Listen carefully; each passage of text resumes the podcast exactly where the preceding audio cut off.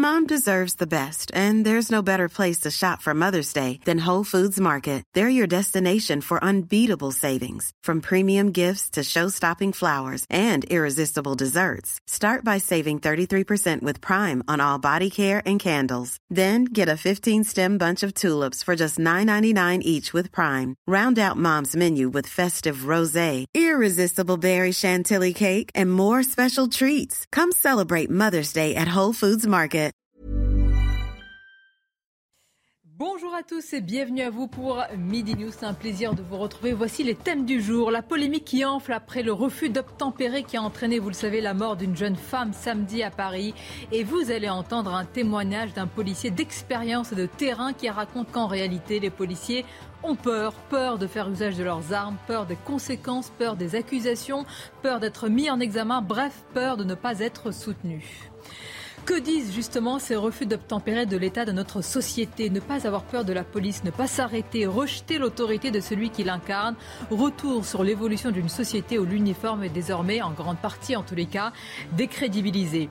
Et puis dans cette émission, nous serons à Paris, à Bordeaux notamment pour suivre la mobilisation des soignants. L'hôpital en crise, malade depuis tant d'années, je sais, vous l'entendez depuis déjà beaucoup d'années, cette rhétorique, mais un hôpital soumis à la logique comptable, comme l'école d'ailleurs, où la sécurité, car il à nos services publics qui n'ont plus rien de service et encore moins de public? On va en parler. Mais tout d'abord, le journal. Bonjour à vous, cher Anthony. Bonjour Sonia, bonjour à tous. À la une, ce nouveau refus d'obtempérer qui aurait pu tourner au drame dans le Val d'Oise. Un policier a tiré sur un jeune automobiliste soupçonné d'avoir refusé un contrôle. L'individu a été blessé au dos. Il conduisait à vive allure dans le centre-ville d'Argenteuil. À la une également des grèves et des manifestations qui sont euh, prévues aujourd'hui dans les hôpitaux. En pleine crise des urgences, neuf syndicats et collectifs hospitaliers appellent à, réagir. Ils réclament des hausses de salaire et d'effectifs. Pour cette première journée d'action, des rassemblements sont prévus dans au moins 50 villes du pays, notamment à Bordeaux, où les rassemblements ont déjà commencé. Écoutez justement la réaction d'une manifestante. Ben, ça va être la catra. Il va pas falloir être malade. C'est impossible. Là, là c'est la panique. Vous avez vu les informations. Et ça, général. Ça fait 20 ans que ça va pas. Euh, parce qu'il y a des cursus longs euh, que c'est pour les médecins. Donc les, là, vous voulez, il faut mettre une mise à plat. Le médecin euh, généraliste à 25 euros, c'est pas suffisant. Dans l'actualité judiciaire aujourd'hui, 18 professionnels de la filière viande comparaissent devant le tribunal correctionnel de Marseille. Comparution liée au scandale de la viande de cheval en, 2013, de la viande de cheval qui était alors vendue comme de la viande de bœuf. Maître Lionel Febraro, avocat de la défense, dénonce l'absence des responsables administratifs à ce procès. Écoutez. Aujourd'hui, où sont les responsables administratifs?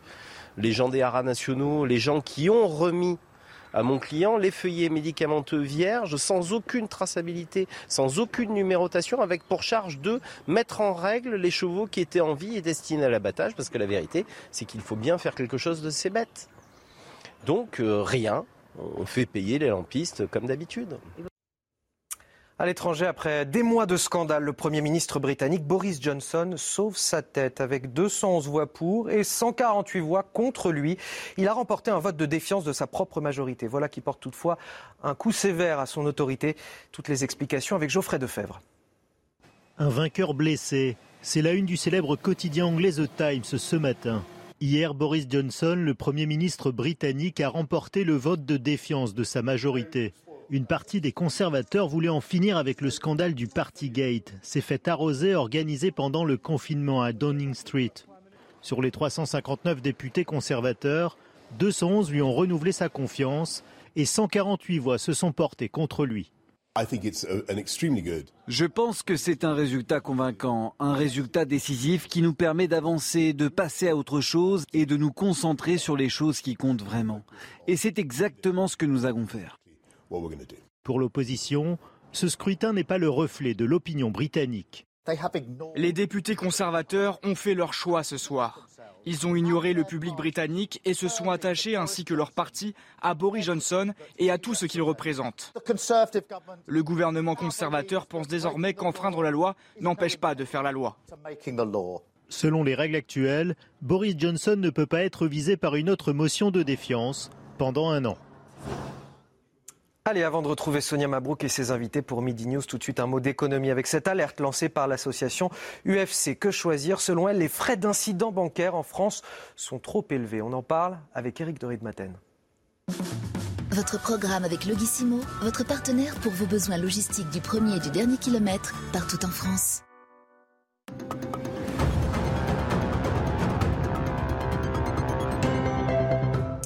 Les frais d'incident bancaire, en effet, sont trop élevés en France, c'est ce que dit l'association euh, Que Choisir.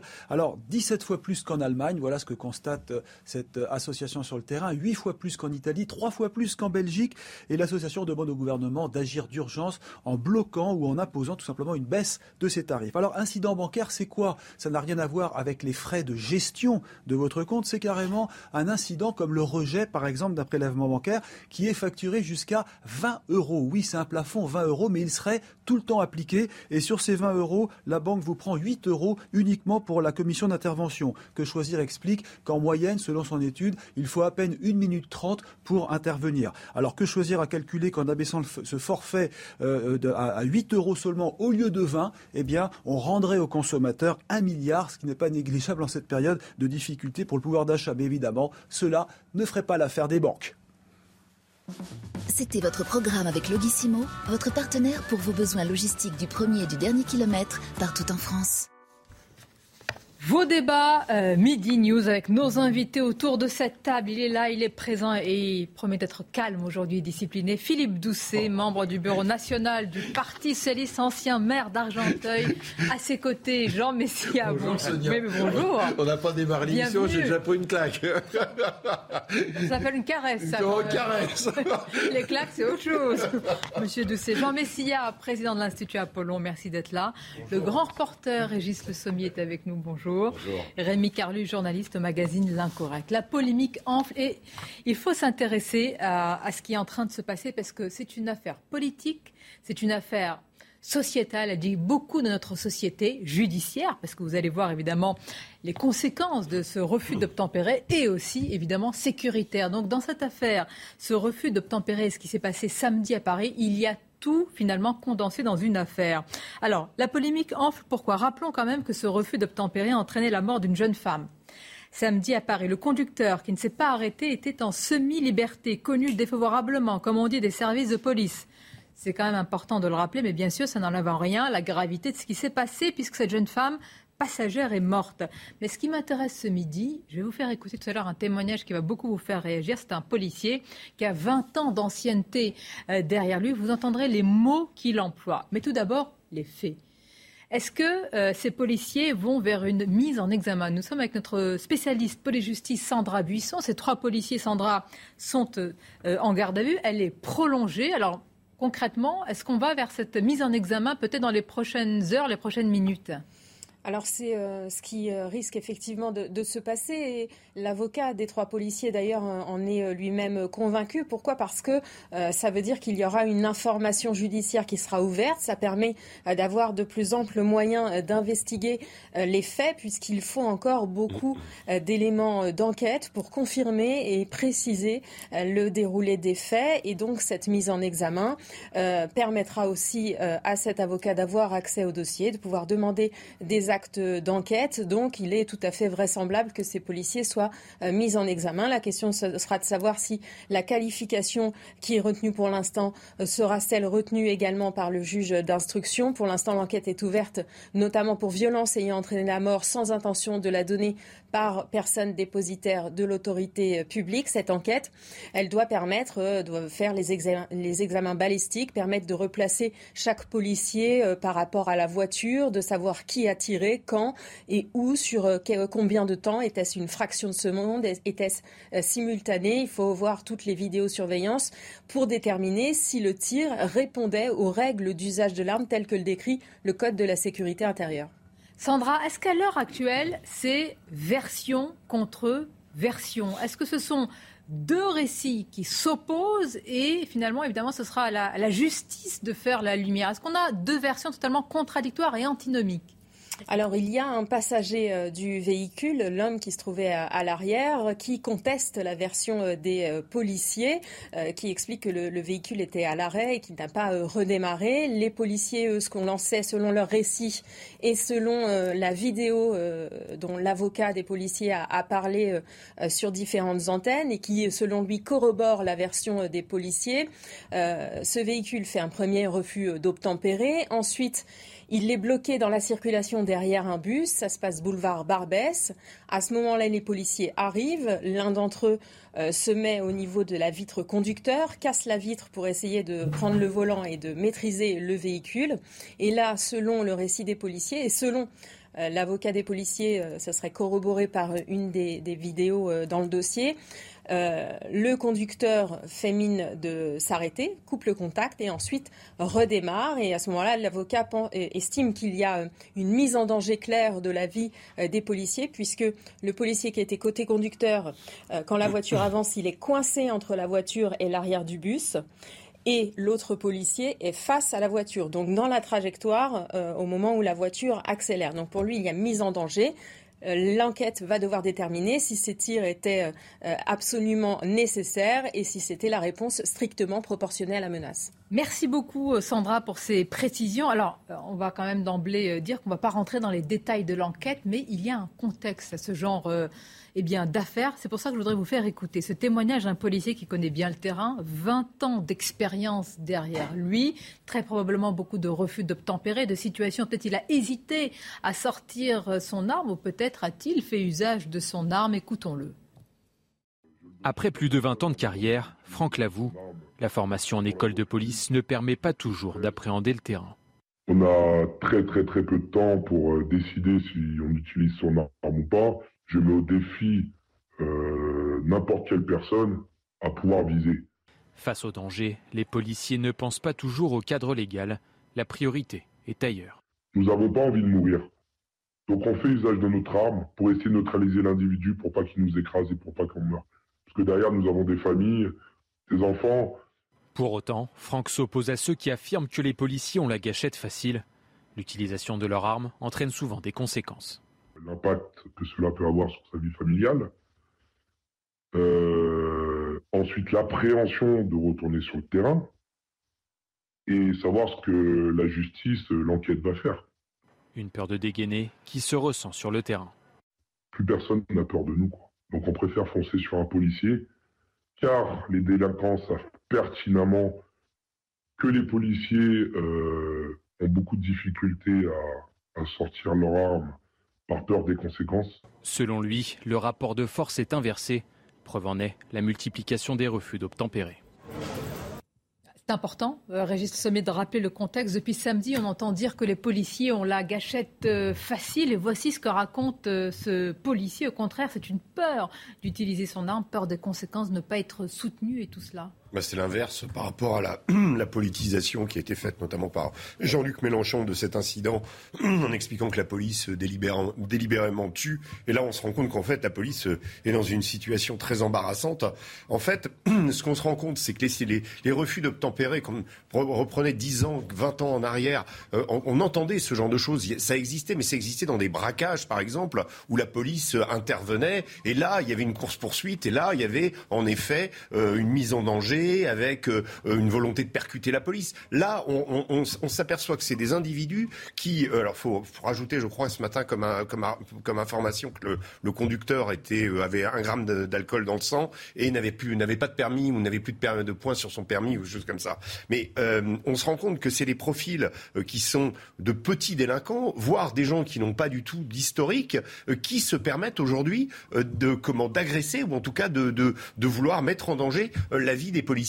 Et c'est assez incroyable la, façon dont, donc, quand on entend ces mots, euh, de, on a l'impression que les policiers étant dehors en uniforme ont peur. C'est l'inversion des, euh, des valeurs. Bah on, est, on est, complètement le, fameux slogan "La peur doit changer de camp", c'est qu'un slogan politique. Mais, mais hein, effrayant. les bureaux et les ministères. Non seulement on a peur d'utiliser son, son, arme, mais on a presque peur d'être en uniforme dans la rue parce que il peut nous arriver euh, tout un tas de menaces. Ça m'interpelle ce que vous dites. Vous dites qu'il y a une évolution. Il y avait un 30 ans un policier, ça arrive évidemment, qui se fait tuer eh bien, c'était peut-être devant une banque, braquage, avec des. Il y, avait, il y avait un environnement et il y avait beaucoup de policiers, souvenez-vous, euh, qui, qui racontaient avoir fait leur carrière, notamment dans les polices, euh, comment, euh, sans avoir fait usage de leurs armes, mm. c'est-à-dire sans, sans, avoir eu besoin d'utiliser leurs armes. Aujourd'hui, aujourd'hui, quand la police municipale n'est pas armée, c'est presque une anomalie. Et, et, et regardez ce qui s'est passé à Nantes, où la police municipale, pendant des mois, a fait des manifestations pour réclamer justement le fait d'être armé. Pour le contexte, c'est important de contextualiser. depuis, si vous voulez, il y a eu quand même une évolution euh, euh, idéologique de la société, puisque nous avons, euh, au tournant depuis le tournant des années 80, une idéologie victimaire qui explique en, gros que tous les coupables, enfin qu'une grande partie des coupables sont des victimes de la société. C'est-à-dire que nous avons un système judiciaire qui est là non pas pour juger des faits, non pas pour juger des individus, mais pour juger la société elle-même qu'on accable de tous les maux. Pas un système judiciaire. Vous, faites le. C'est un système idéologique. C'est un système idéologique. Non, pas tous. C'est un système idéologique qui a évidemment au sein de l'institution judiciaire c'est classique, on ne peut pas non plus l'ignorer. Le syndicat de la magistrature, il n'est pas connu pour appliquer des, euh, des un, plan, de bataille euh, patriotique. Il est minoritaire. Voilà. Il est minoritaire. enfin, c'est plus de 30% des juges quand même. C'est pas rien. 70% des juges sont sur voilà. et les, autres, c'est pas parce qu'ils appartiennent. C'est pas Non mais attendez. Sont, du centre droit vers la droite et donc il ne paraît pas d'un laxisme sur 70%. Vous, l'avocat des policiers, comme vous faites l'avocat des magistrats. Exactement. Je vais faire l'avocat des policiers dès que M. Messier a terminé. Ne vous inquiétez pas, on va faire l'avocat. On va faire l'avocat, on va dire les choses. Et donc, et donc, euh, et donc, si vous voulez, le problème, c'est que nous avons affaire à un système permissif, un système excusiste, effectivement, qui donne des ailes aux délinquants. Et là, et la police se trouve en bout de chaîne. C'est le dernier rempart, finalement, d'un système idéologique qui ne cesse de mettre de l'huile sur le feu en excusant les délinquants, en excusant les criminels, avec une, justice qui peut aussi être laxiste par moment. On a effectivement, euh, ben voilà, ça c'est le résultat, c'est le résultat euh, de, de 40 ans, si vous voulez, de laisser faire au bout d'un moment, effectivement, les policiers en, viennent aux armes parce que le boulot n'a pas été fait en amont. voilà. la causalité. Attendez, justement, on va attendre pour vous écouter et engager le débat, puisqu'il y a le rappel des titres. Jean-Luc Mélenchon persiste et signe. Il a défendu ce matin sur France Inter ses tweets polémiques où il dénonçait une police qui tue, capable d'appliquer la peine de mort pour un refus d'obtempérer, promettant, s'il était Premier ministre, de changer la doctrine d'usage de la force de police. Et puis de nouvelles mesures pour soulager les agriculteurs. Certaines exploitations agricoles ont été saccagées par la grêle.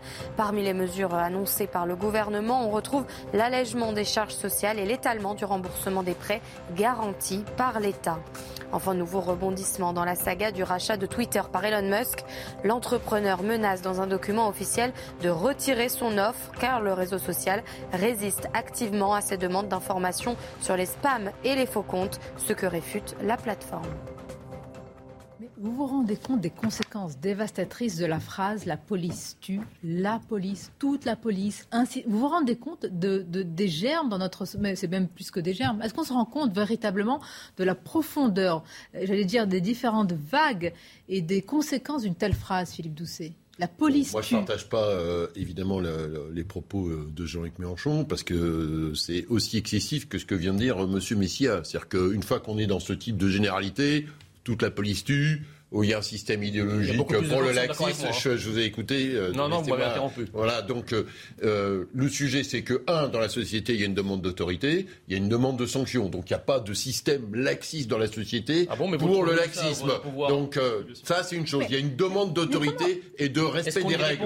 Est-ce qu'on est respect des règles? Ça, c'est une chose. Comment sur la magistrature, sur la magistrature, le syndicat de magistrature à qui vous prêtez plein de choses, il est largement minoritaire dans l'ensemble des élections. S'il vous plaît, on vient d'entendre un policier. Parlez-moi concrètement, parce que vous me dites qu'il n'y a pas de laxisme. mais, d'où vous venez un tel principe Jean Messia par rapport à ça, et je réponds à votre question sur Jean-Luc Mélenchon. Donc le problème, c'est que les deux sont les pendants du même, euh, voilà, sont les, les, les pôles. Et d'ailleurs, l'un et l'autre se font vivre. Hein. Je dire, tout le monde se fait vivre ah euh, de, de l'extrême droite à l'extrême gauche dans cette chose-là. Je suis un modeste citoyen, vous inquiétez pas. Je ne suis pas dans le surplomb. je suis dans le modeste à laquelle vous appartenez pour euh, aujourd'hui. Euh, S'il vous plaît, imaginez, Philippe Doucet, imaginez aujourd'hui, je vais vous donner un exemple. Les enfants, il y a 20 ou 30 ans, quand leur euh, papa ou maman était policier, ils étaient fiers de le dire. Ils étaient fiers de le dire à l'extérieur, ils étaient fiers de le dire à l'école. Mais si, autour de nous, on a plein de cas. Aujourd'hui, ah bon? Aujourd'hui, un enfant, mais je vous assure.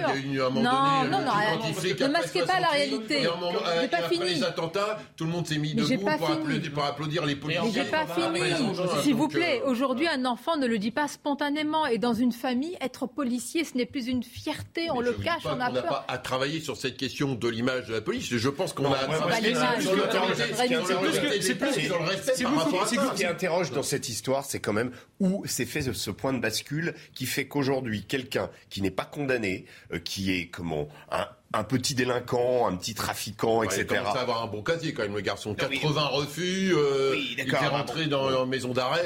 Ça, ça veut dire qu'il y a des gens qui vivent dans une société parallèle. Mais comment ces gens qui vivent dans cette société euh, imaginent qu'ils peuvent euh, comment foncer sur un policier, risquer de le tuer, sans que finalement ça leur pose aucun problème à leur conscience C'est ça le, la, question. vous avez la réponse. Bah, ça veut dire qu'ils n'ont pas, ils ne sont pas condamnés ou qu'il y a, ben, Qu'est-ce qu'il fout dehors déjà? Qu'est-ce qu'il fout dehors après 80 mentions à son casier judiciaire? Oui. C'est un type qui est recherché. Qu'est-ce qu'il fout dehors? C'est la récidive, le traitement de la récidive par, moi je veux comprendre les tribunaux. Pourquoi dans notre pays un policier, euh, je ne sais pas, j'entre pas dans cette enquête-là, mais j'ai en tête une autre policière il y a quelques années, je crois qu'il y a à peine deux ans, un automobiliste lui a foncé dessus. Je crois que c'est Mélanie. Oui, le mai, je crois, Mélanie une gendarme effectivement.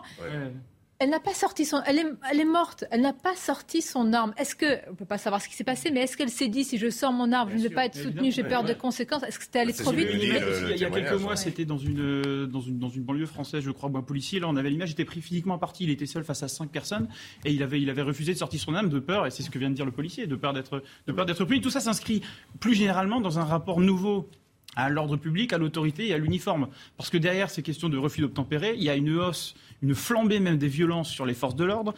85 faits de violence sur les forces de l'ordre par jour, été multiplié par deux en 20 ans. On est passé de 13 000 à 31 000. Donc il y a un rapport nouveau euh, de contestation euh, très clair à l'égard de, l'État, de ce qu'est l'État, et qui est lié pour une part à des problèmes euh, d'éducation, de rapport à, l'autorité, au respect, etc.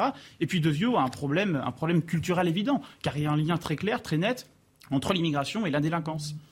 Et en même temps, on est dans une société où il y a une demande d'autorité, une demande de respect des règles qui est en augmentation forte, puisque tout le monde voit bien que les gens ont envie de vivre tranquillement. De, en réaction à un problème. Oui, mais, oui, mais même naturellement. les gens ont envie que la société soit un peu La sécurité, on l'a oublié. La sécurité est un droit. Monsieur oui, sans la sécurité, tous les autres droits. Et, comme je dis à chaque fois, c'est les plus pauvres qui sont toujours victimes de ces logiques d'insécurité. C'est dans leur quartier que les voitures brûlent et c'est pas nuit toujours euh, par rapport à ça. Euh, monsieur, Doucet a parfaitement raison. Il y a effectivement, ça, personne ne peut le nier, une forte demande d'autorité dans la société. Mais vous savez, pour qu'il y ait marché, il faut une offre, il faut une demande, mais il faut aussi une offre. Or, le problème, c'est que cette demande latente depuis des années euh, d'autorité, personne n'y répond finalement. Tout certainement pas le gaucho-progressisme qui gouverne la France depuis 40 ans. Et certainement pas Macron. Ah, il y a eu des élections présidentielles, mais enfin, j'y reparle oh, Est-ce qu'il y a eu une campagne présidentielle? On dirait tant. On peut dire qu'il y a quand même eu un vote. Les gens, euh, par rapport à ça. Jean Messia, Philippe, attendez. Sur une personne, Marine Le Pen, désignée comme fasciste. C'est tout. Il n'y a pas eu de. Voilà. Et on a voté contre cette personne. Écoutez, s'il vous plaît, les policiers qui sont. C'est ça la campagne. Sur le premier tour, vous aviez, il y avait une offre très large, on plaisir. je vous appelle Jean tellement j'ai l'impression que c'est Jean Messia qui parle. Mais s'il vous plaît, essayons de ne pas faire le même débat qu'hier, avant-hier et d'il y a 30 ans. Je le dis pour moi. Quelle solution? Vous avez aujourd'hui version contre version pour des policiers qui, eux, estiment avoir agi en légitime défense après un refus d'obtempérer. Vous avez une jeune femme, et ça on le déplore tous, qui est morte, passagère, et vous avez ce conducteur connu défavorablement des services de police, c'est un euphémisme quand on le dit ainsi, une proposition. Marine Le Pen, écoutez-la. Euh, je euh, pense qu'il faut d'autant plus euh, instaurer cette présomption de légitime défense que la mise en cause permanente et, des dirigeants comme Jean-Luc Mélenchon portent une très lourde responsabilité dans cette situation. Il est normal d'attenter à la vie des policiers. C'est ça ce que dit M. Mélenchon avec son tweet en disant la police tue. Vous vous rendez compte de la violence de son propos?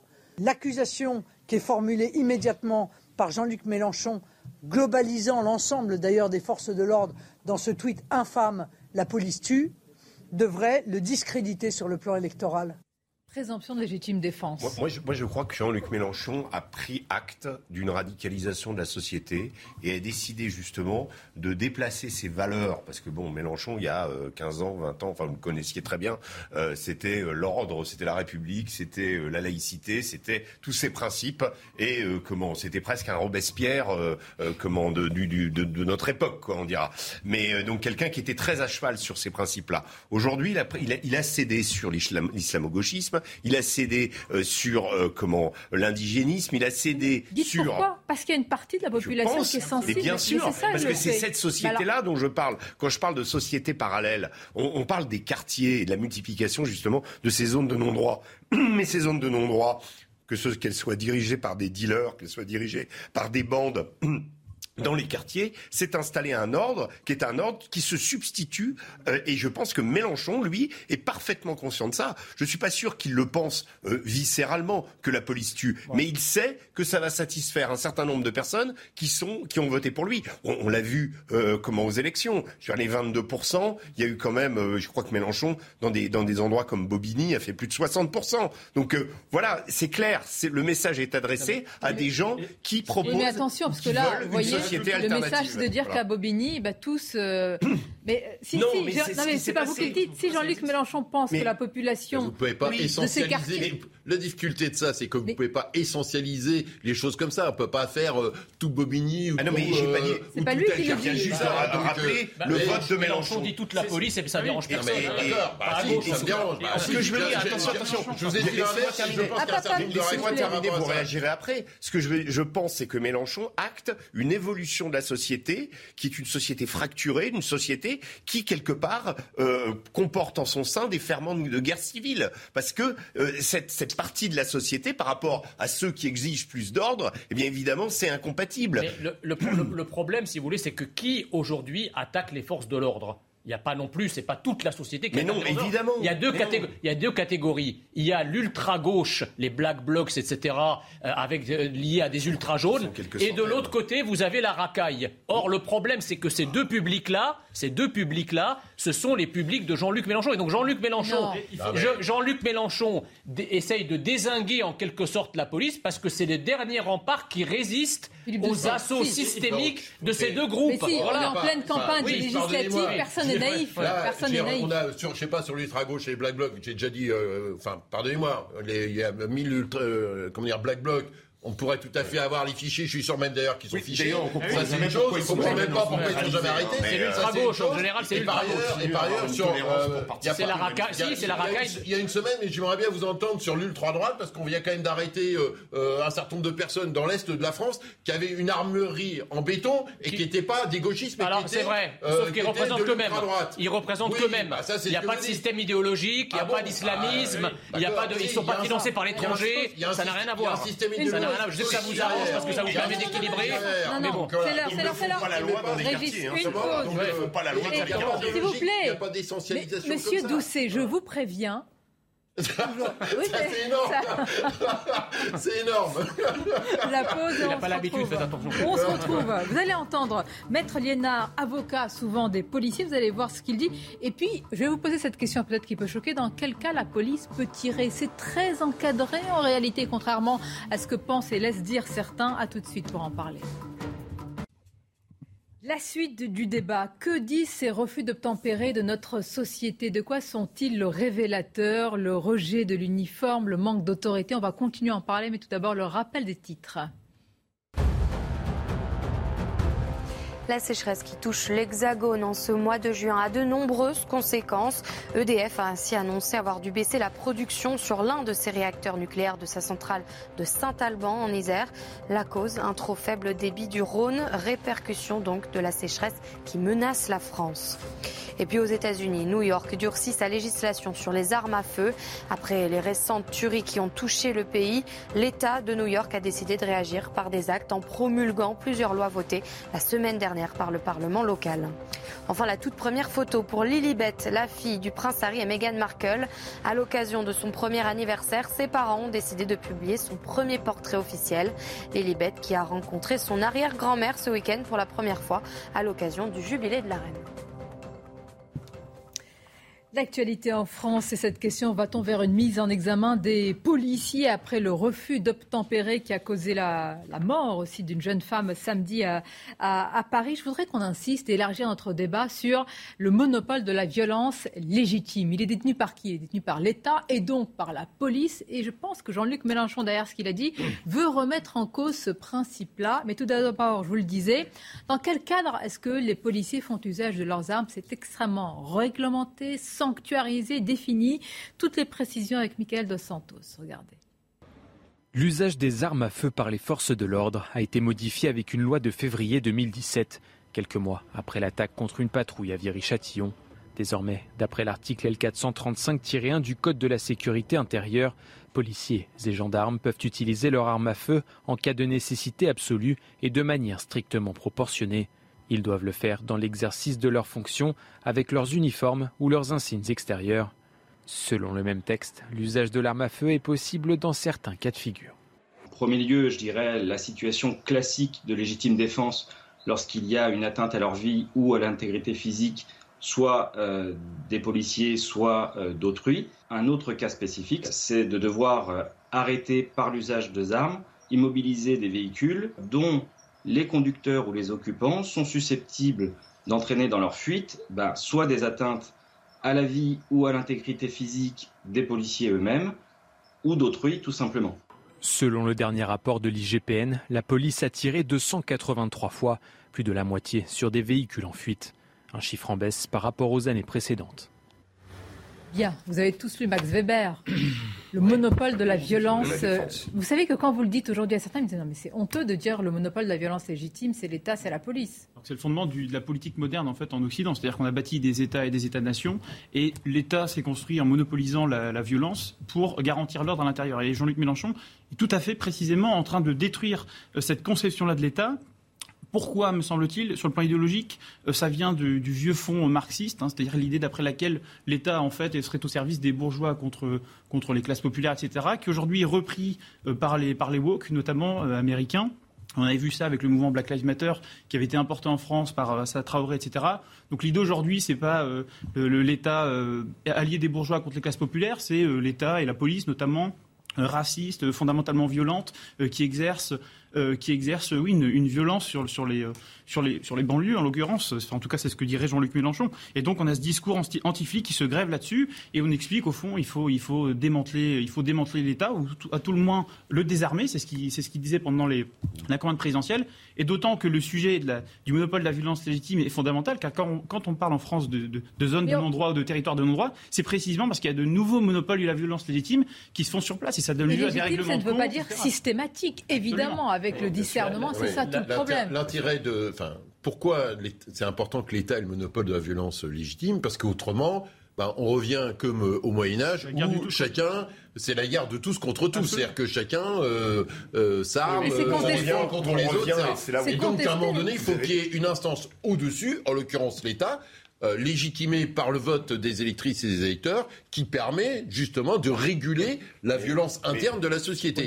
Donc il est important de maintenir cette violence légitime de l'État. C'est un dispositif central pour que la société se tienne et ne soit pas dans la guerre civile. différente, c'est la conception anglo-saxonne. Vous avez évoqué les États-Unis où là, euh, oui, il y, a une il y a aussi le monopole euh, légitime de la violence, mais l'individu de par le deuxième amendement, a l'autorisation d'avoir des armes et peut éventuellement faire justice lui-même selon certaines conditions. Chez nous aussi, en fait, c'est la légitime violence. C'est-à-dire que fondamentalement, il n'y a jamais de monopole total. Oui, mais on n'est pas, on n'est pas dans le système américain. on n'est pas dans le système américain. Non, mais euh, pourquoi je parle de ça Pour précision, parce que il y a euh, chez Mélenchon et chez euh, le courant qu'il incarne une influence justement de ce système américain et la façon dont Mélenchon accuse la police aujourd'hui me paraît un peu comparable à celle qui, qui, qui comment ce qui s'est passé avec Black Lives Matter, avec l'affaire George Floyd, c'est-à-dire c'est-à-dire qu'on considère que oui, là, il y a une, il y a une sorte d'affrontement. Mais, on n'est pas dans la logique américaine. La logique américaine, c'est qu'effectivement, on a quand même sur l'histoire de... pas,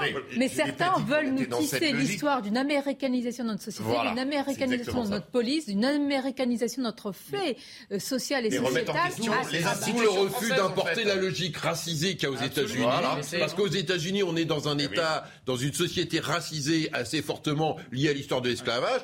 Heureusement, en France, nous n'avons pas cette situation. il faut tenir sur cette ligne républicaine d'importer, d'importer les logiques, les logiques américaines. Qui était un défenseur béquéon de la République. Quelqu'un, lui, il a fait des concessions et aujourd'hui, il propose un autre modèle de société. Mais c'est antérieur. En fait, c'est antérieur à ça. Bien sûr, ça, ça a aggravé le problème. Et Mélenchon est sans doute l'archétype exacerbé de cette logique. Mais en fait, c'est cette, le fait cette logique est antérieure. Elle, date en fait. Qui c'est qui, qui, a démantelé finalement, qui a commencé en tout cas idéologiquement à démanteler, à démanteler le monopole de la violence légitime et à démanteler toute forme d'autorité C'est CRS égale SS. C'est mai, mai 68. C'est la pensée de mai 68 qui a instillé dans la société l'idée que toute forme de limitation euh, euh, finalement à l'individu roi euh, eh bien, est condamnable. Et donc, l'autorité de l'État a, été battue en brèche. Alors, vous avez dit tout à l'heure qu'il y a une demande d'autorité au sein de la société qu'elle aurait pu s'exprimer à l'occasion de la présidentielle. Excusez-moi, pendant la présidentielle, il y a eu quand même une gigantesque manipulation qui a, qui a consisté à faire croire que finalement les problèmes sécuritaires, identitaires, migratoires, tout ça n'intéressait personne et que tout le monde était obnubilé par son frigo et par le pouvoir d'achat. Moyennant quoi, une fois que la séquence présidentielle a été terminée, eh bien, la réalité nous explose à nouveau à la figure. Pardonnez-moi, mais vous pouvez dire une gigantesque manipulation. Enfin, je crois que sur ce plateau et sur plein d'autres endroits, le débat identitaire, le débat migratoire, le débat sécurité, il a eu lieu. Non, pas pendant la présidentielle, je suis désolé, pas pendant la présidentielle. Mais oui, mais vous n'avez qu'à le mener à son terme. C'est exactement. Au niveau des éditorialistes, c'est exactement ce qui se passe pour le Stade de France. On a eu tout un bazar euh, fait par certaines immigrations qui ont perpétré des razzias. Le pouvoir rester à mon terme. Attendez. Le mensonge d'État sur cette question est constant depuis des années. Écoutez-moi, laissez-moi poser les termes du débat parce que quand on dit violence, euh, l'État l'État, la police aussi, a donc le monopole de la violence légitime. Certains vous disent que ce n'est plus possible dans notre société aujourd'hui d'avoir cette violence légitime, qu'ils analysent comme étant systématique, ils veulent la remettre en cause. Or, c'est le fondement de notre État démocratique. Pour ça je vous disais, la sécurité est un droit. C'est un droit que vous devez garantir aux citoyens. Donc, si ce droit n'est plus garanti, et donc, ça veut dire que la police ne peut plus faire usage de cette violence légitime. Je ne dis pas que c'est dans ce cas-là. Non, mais, d'accord, mais je dis que vous mais, Sonia, moi je reste convaincu que la société française, dans son immense majorité, envie parce que ça la protège. La violence légitime de l'État vous protège. Bien sûr, autrement, euh, autrement c'est vos voisins qui arrivent avec le gun, avec le pistolet pour vous prendre. Euh, vos... Voilà, c'est le Far West autrement. Donc, il y a cette demande-là. Et d'ailleurs, un des problèmes du mal-être des Français par rapport à leur État, c'est qu'aujourd'hui, ils considèrent que le couple police-justice ne fonctionne pas et qu'il n'y a pas le rendu attendu Vous appartenez à un courant politique, vous appartenez à un courant politique qui est le socialisme qui a effectivement instillé cette idée que l'autorité de la politique. Non, mais, non, allez, vous allez revenir mai 68, pourquoi pas, avant Jésus-Christ, ce qui se passait avant Jésus-Christ. On plus vous mettre à côté tous les deux. Hein. Mais depuis Mitterrand, depuis Mitterrand, l'idéologie qui gouverne l'État et ses relais médiatiques, effectivement, eh bien nous faisons Nicolas Sarkozy n'a pas paru étant mitterrandiste et tous les autres non plus, Laurent Wauquiez. Alors vous assure, hein, vous ne serez plus les deux à côté, hein, c'est terminé. Laurent Wauquiez, c'est un progressiste. Il n'a jamais gouverné. On ne peut pas parler, on ne peut pas parler, nous débrancher Jean Messia parce que je ne serais pas C'est les deux que je vais débrancher. Si vous tous les autres, quand même. non, moi, ce que je veux dire, c'est qu'il y a quand même au fondement euh, du, droit politique français euh, la notion que, en fait, la, nationalité et la citoyenneté sont quasiment euh, fusionnelles en France. Parce que entre l'individu et l'État, il n'y a aucun obstacle. Il n'y a pas, comme aux États-Unis ou comme dans d'autres, comment, en Belgique par exemple, la, communauté, le, voilà, il y a, les villes ont des pouvoirs. En France, non. entre l'individu et l'État, il il y a zéro euh, intermédiaire. Euh, c'était euh, ce, qui ce qui a été comment voté pendant la pendant le, la, la, loi Le Chapelier, qui interdisait justement pendant la Révolution française. Donc c'est bien particulier. Et donc la remise en cause de cette violence légitime, de comment de, de, ce monopole de la violence légitime est fondamentale. Ça veut dire qu'on s'écarte du modèle républicain. Ce que dit Jean-Luc Mélenchon, moi je pense que c'est extrêmement grave parce que je ne peux plus considérer, on ne peut plus considérer Mélenchon comme complètement républicain de part par sa façon de s'exprimer et de mettre en cause la police qui est, euh, qui est, disons, l'incarnation de l'État. Pourtant, c'est absolument contre le modèle français. parce que le modèle français, totalement, qui entend dedans, effectivement, le fait que, par exemple, les mairies, le maire n'a pas le pouvoir de... Philippe n'a pas le shérif. Philippe, c'est l'État. Bien sûr. Oui, Sonia. Vous disposez d'un droit euh, supplémentaire dans cette émission Je réponds, je débat. Je veux dire, vous m'invitez pour ça. Avez-vous l'impression d'être en minorité Je suis censuré, là. Pourtant, je suis minoritaire le plateau. La victimisation, comme elle marche. Mais en plus, il a tout à fait raison. Enfin, ce qu'il a est. D'être victimisé par Sonia, oui, c'est vrai, vous avez raison. Quand Jean-Luc Mélenchon dit, par exemple, la police tue, donc ça veut dire, évidemment, il parle de l'institution en tant que telle et il ne parle pas de certains dérapages qui effectivement existent. Mais là, il parle de l'institution. Et donc, ce que ça veut dire, c'est que la police fait usage d'une violence illégitime, disproportionnée, qu'en fait, c'est un Far West il faut regarder aussi ce qu'il ajoute. Quand il parle, quand il parle, quand il parle du, du, syndicat Alliance, il parle d'un groupe factieux. Et alors c'est là où, me semble-t-il, ça devient très très dangereux. Et on est dans une conception de l'État qui poste un poste moderne, poste monopole de la violence légitime, où en fait on nous explique que les policiers finalement sont un clan qui aurait mis la main sur euh, un euh, comment dire un pouvoir régalien, mais que c'est un c'est un clan, c'est une faction. Et, donc le mouvement demain, ça va être de dire, puisque c'est un clan, une faction qui sert ses intérêts, euh, qui est violent systématiquement, il va falloir armer une faction en face pour se défendre. Mais c'est exactement ce qui s'est passé à Los Angeles dans les années 90. La police était devenue, a été démantelée, a fini par être démantelée par la municipalité de Los Angeles dans la guerre des gangs parce que la police était devenue un gang. Prenant, est devenu un gang avec les mêmes méthodes, etc. Mais ça, on est dans le modèle américain. On va écouter, je vous en parlais tout à l'heure, Maître Liénard. Alors, il connaît très bien ces situations. Il défend régulièrement euh, les forces de police et les policiers. Écoutons-le, parce que, attention, dans ce dossier, nous allons voir dans quelques peut-être minutes ou tout à l'heure au cours de la journée, s'il y a une mise en examen, on va voir là comment c'est caractérisé, ça va être quand même un, un dossier très emblématique et éminemment politique. Écoutons l'avocat. Ils racontent qu'ils ont euh, essayé d'arrêter une voiture qui prenait qui a refusé de s'arrêter une première fois et qui ensuite prenait tous les risques, mettait en danger la vie des passants. Ils se sont approchés pour tenter d'interpeller euh, le conducteur et le conducteur a redémarré sur eux, euh, comme c'est le cas extrêmement souvent. Vous savez, nous, à notre cabinet, nous avons beaucoup, beaucoup de policiers, de gendarmes blessés gravement. nous en avons plusieurs qui ont été tués sur des refus d'obtempérer. Aujourd'hui, euh, rouler sur un policier, ça fait ni chaud ni froid une certaine partie de la délinquance. Bien, on ne va pas rentrer dans les détails de l'enquête, mais tout à l'heure, on abordera un autre thème, vous allez le voir, de, ce, de cette affaire euh, très intéressant. Pour l'heure, il y a aussi, alors je ne voudrais pas faire une litanie, j'allais dire une succession de mauvaises nouvelles, mais euh, après la police, il faut bien dire que l'hôpital est en très très mauvaise position, lente agonie, alors tout le monde le sait. Hein. Tout le monde, depuis des années, sait que ça va exploser, tout le monde connaît l'état de l'hôpital. Est-ce qu'ils ont laissé faire On ne va pas jeter la pierre aux politiques qui se sont succédés avec toujours la recherche de la performance, de la logique comptable, de la financiarisation de l'hôpital? C'est en tous les cas ce que dénoncent les soignants, avec des manifestations et mobilisations à Bordeaux et à Paris, où se trouve Yann Effelé. Bonjour Yann. Euh, les mots d'ordre, tout à l'heure, ils sont déjà connus. Qu'est-ce qui se prépare? Quelle est finalement euh, l'ambiance, ou en tous les cas la définition, le sens de cette mobilisation à venir?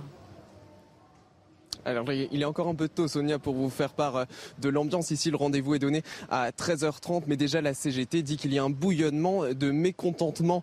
La première raison, la principale, c'est le manque de soignants. C'est bien simple, il en manque partout et à tous les postes, y compris et en particulier dans les services d'urgence. Au moins 120 d'entre eux ont dû réduire leur activité à cause du manque de personnel, des personnels qui sont donc sous tension. Les plannings sont sous extrême tension. Il n'est pas rare qu'il soit demandé aux soignants de faire des journées à rallonge pour permettre de garantir un accès aux soins aux patients qui attendent de nombreuses heures en salle d'attente actuellement. Alors à l'approche de l'été, ce qui est redouté par les syndicats, ce n'est rien de moins qu'un effondrement de l'hôpital. L'un d'entre eux disait s'attendre à un mois de juillet particulièrement difficile et un mois d'août horrible. La crainte, c'est qu'une éventuelle canicule ou qu'une reprise de l'épidémie de Covid ne vienne euh, tout simplement renverser euh, ce semblant d'équilibre. Par ailleurs, pour mettre fin à, l'hémorragie euh, de soignants. Les syndicats appellent aussi à une augmentation des salaires. Le président de la République a donné vendredi un, début de réponse. Il a promis des euh, décisions euh, début juillet. Il a lancé une mission flash pour évaluer territoire par territoire, SAMU par SAMU, les manques de personnel. Mais pour les syndicats, un mois de délai, c'est beaucoup trop puisqu'ils craignent une catastrophe à l'hôpital dès les prochaines semaines. Merci euh, Yann Effelé. Effectivement, on va suivre le début de la mobilisation avec vous tout à l'heure, tout au long de euh, l'après-midi. Alors on va venir évidemment sur ce sujet ô combien important, mais tout d'abord le rappel des titres, c'est News Info. Emmanuel Macron a raison de discuter avec Vladimir Poutine. C'est ce qu'estime Marine Le Pen après un nouvel appel du président français à ne pas humilier la Russie. Le président français a raison d'essayer de trouver par la discussion les moyens d'arrêter cette guerre, a déclaré la finaliste de la présidentielle. Un journaliste britannique et un expert brésilien ont disparu en Amazonie. C'est ce qu'ont annoncé les autorités. Les deux hommes n'ont plus été vus depuis dimanche matin. La zone dans laquelle ils effectuaient des recherches, la vallée de Javari, est très difficile d'accès et abrite des tribus dont une vingtaine sont totalement isolées. Enfin, les Pékinois fêtent la réouverture des restaurants. Depuis début mai, la ville avait fermé ses bars, cafés, salles de sport, gymnases, musées ou encore stations de métro. Seules quelques dizaines de nouveaux cas journaliers étaient enregistrés à Pékin.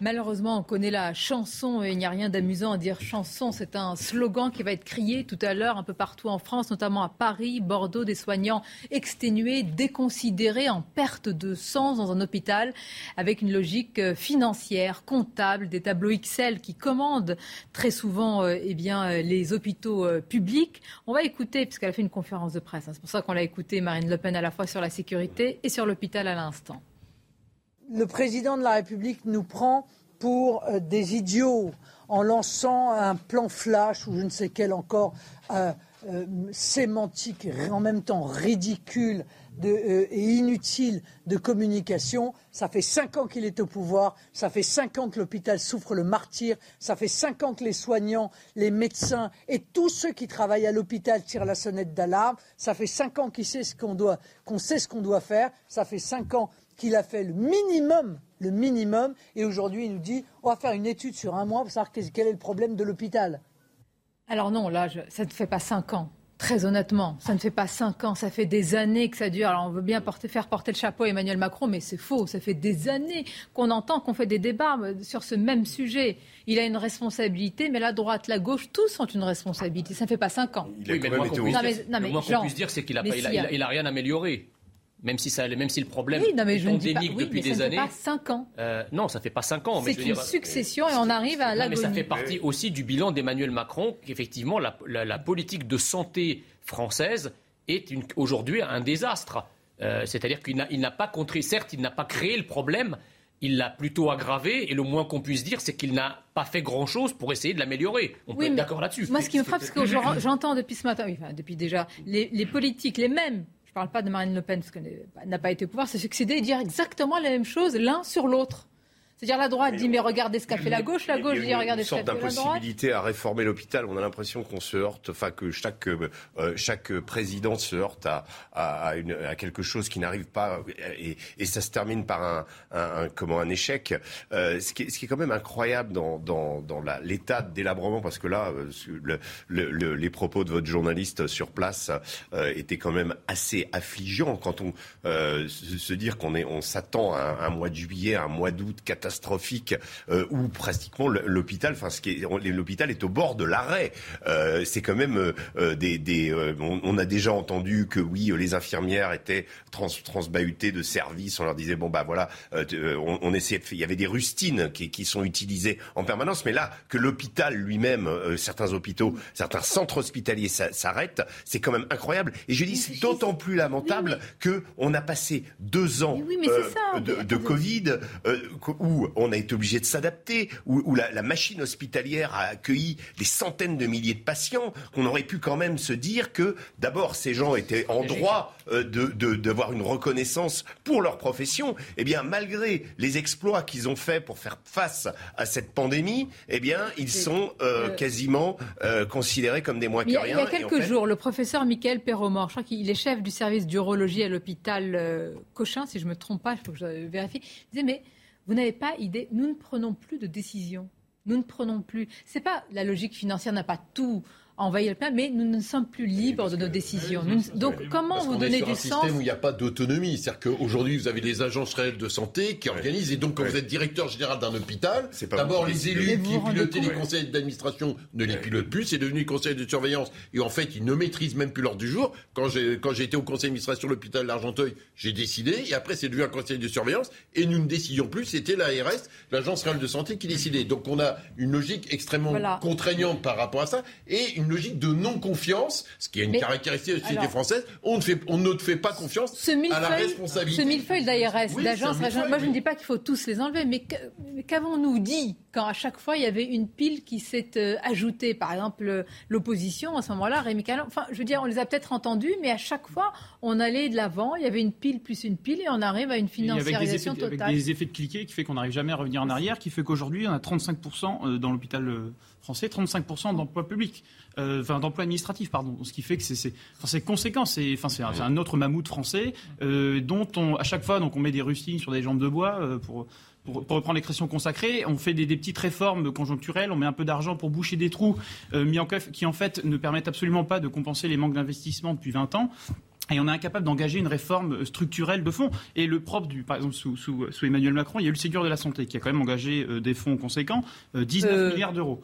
19 milliards d'euros pour, pour la C'est dans la poche de qui hein Et sauf que quand on regarde, quand on regarde effectivement comment est dépensé cet argent, en fait, on se rend compte qu'on bouge de la dette, qu'on prévoit de l'argent pour boucher du déficit, on dépense de l'argent pour du fonctionnement courant, pour l'achat de matériel de blouse, enfin, ce qui coule de source. mais attendez, mais soyons justes. pas de nouvelles offres de D'accord, mais en même temps, on a l'un des pays où il y a les, enfin, le pays, voilà, le système de santé, on nous avait dit le meilleur, ou les prélèvements. Le plus généreux. Les prélèvements, ah ben le plus généreux, c'est une réalité. Donc, attention aussi. Sur, hein. sur le, le Ségur de la santé, effectivement, le Ségur de la santé a bouché à compenser un certain nombre de déficits d'hôpitaux, puisque pendant longtemps on les a mis euh, sous le boisseau. Euh, ça a servi à financer un certain nombre de projets d'investissement. On a obtenu un certain nombre de choses, par exemple pour l'hôpital d'Argenteuil, et on est sur euh, effectivement à, boucher des petits trous. La difficulté de ça, c'est qu'on n'a pas une planification logique de soins. Le numerus clausus, il a pas, il a sauté en droit, il n'a pas sauté dans les faits. Et donc, ça veut dire, c'est quoi la demande de santé La perte de sens. Je vous assure, euh, comme vous, euh, j'ai des soignants au téléphone, mais ils me disent, je me lève le matin, je ne sais plus pourquoi je vais travailler. Oui, parce qu'à un moment mais, faire confiance. Mais arrêtons-nous. Il faut avoir un système de fonctionnement. Attendez, attendez, attendez. Vous avez des réponses à tout. J'irai leur hôpital. Mais réfléchissez une seconde à la question avant de me répondre de manière pavlovienne. Imaginez, mettez-vous dans la tête de quelqu'un qui se lève, qui n'a plus envie, qui n'en peut plus, qui fait, je ne sais pas, des horaires de 15... de reconnaissance. Il faut que les gens soient reconnus pour leur travail. Mais, leur reconnaissent le salaire aussi. Mais là, on a la même question dans l'éducation. ce n'est pas que le... Vous ne comprenez pas. Ce n'est pas que la rémunération. C'est beaucoup plus profond. C'est comme la sécurité, c'est comme l'école dont on va parler. C'est profond. Les racines vont très loin. C'est pas en ajoutant 50 euros, 100 euros par le Ségur de la santé. C'est un ensemble. La reconnaissance, c'est effectivement la place que vous avez. Mais vous répondez technique. Non, mais Alors, je ne réponds pas technique. Je réponds pas technique la réponse doit être qualitative. C'est une réponse qualitative dans l'autonomie, dans la responsabilité. On dit toujours revaloriser les, les, métiers, mais en fait, en réalité, non. On s'aperçoit qu'au fur et à mesure, au fil des années, c'est pire en pire. Le problème est beaucoup plus ancien et beaucoup plus profond. C'est-à-dire qu'il y a une, une logique à la fois quantitative et qualitative. La logique quantitative, c'est qu'effectivement, il y a une financiarisation de l'hôpital avec une réduction drastique des coûts,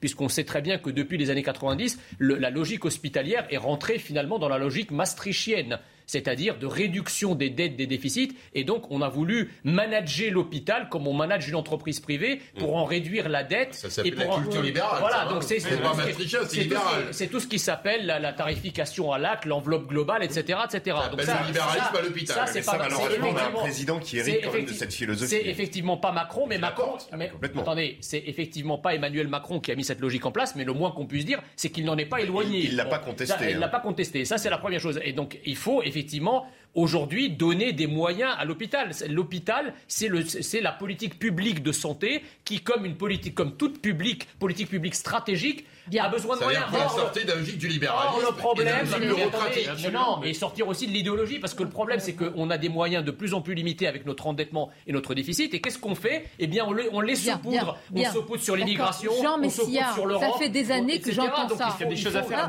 Rémi Carlu, s'il vous plaît, s'il vous plaît. C'est l'heure. On va marquer une pause. J'ai pas fini. Bonhomme, bonhomme. Si je vous appelle comme ça, ça vous choque bah, euh, non, mais c'est pas moi qui le fais, c'est la France insoumise qui a dit si bonhomme pour Emmanuel Macron, il va le faire. Je ne suis pas président de la République, donc. Euh... Écoute, ça viendra peut-être, ça, on sait pas. Mais est-ce que vous considérez que c'est un manque de respect C'est évidemment un manque de respect. Et voilà, on parle, on parle d'autorité, de respect des institutions, de l'uniforme, etc. Bon, ben Alors, chers messieurs, nous allons marquer une courte pause. Nous allons revenir sur ce sujet. Le respect en politique, où est-il passé justement? L'autorité, c'est aussi une forme de respect, ou le respect est une forme d'autorité? On va s'y arrêter avec d'autres sujets. A tout de suite, restez avec nous. Merci d'être avec nous. La suite de votre débat dans quelques instants. On va revenir sur les refus d'obtempérer. De quoi sont-ils les révélateurs, les symptômes dans notre société? Et puis va-t-on vers une mise en examen des policiers dans l'affaire dont on vous parle depuis tout à l'heure? Sur ce sujet et d'autres, écoles, hôpital, sécurité, où sont nos services publics? C'est la question que l'on va poser. Mais d'abord, le journal. Rebonjour à vous, cher Anthony. Bonjour Sonia, bonjour à tous. À la une, on va justement parler d'un autre refus d'obtempérer. C'était cette nuit à Argenteuil, dans le Val d'Oise. Un homme a été blessé par un policier on est avec Sandra Buisson du service police-justice de CNews. Sandra, que sait-on de ce qu'il s'est passé la nuit dernière? Pleine nuit, il est à peu près 4 euh, heures du matin et une patrouille remarque qu'un véhicule conduit euh, très euh, rapidement et qu'il fait des embardées sur la route. Selon le rapport d'intervention que nous avons pu consulter, les policiers veulent le contrôler, mais l'individu refuse et accélère. Les policiers vont alors le suivre dans plusieurs rues de la ville.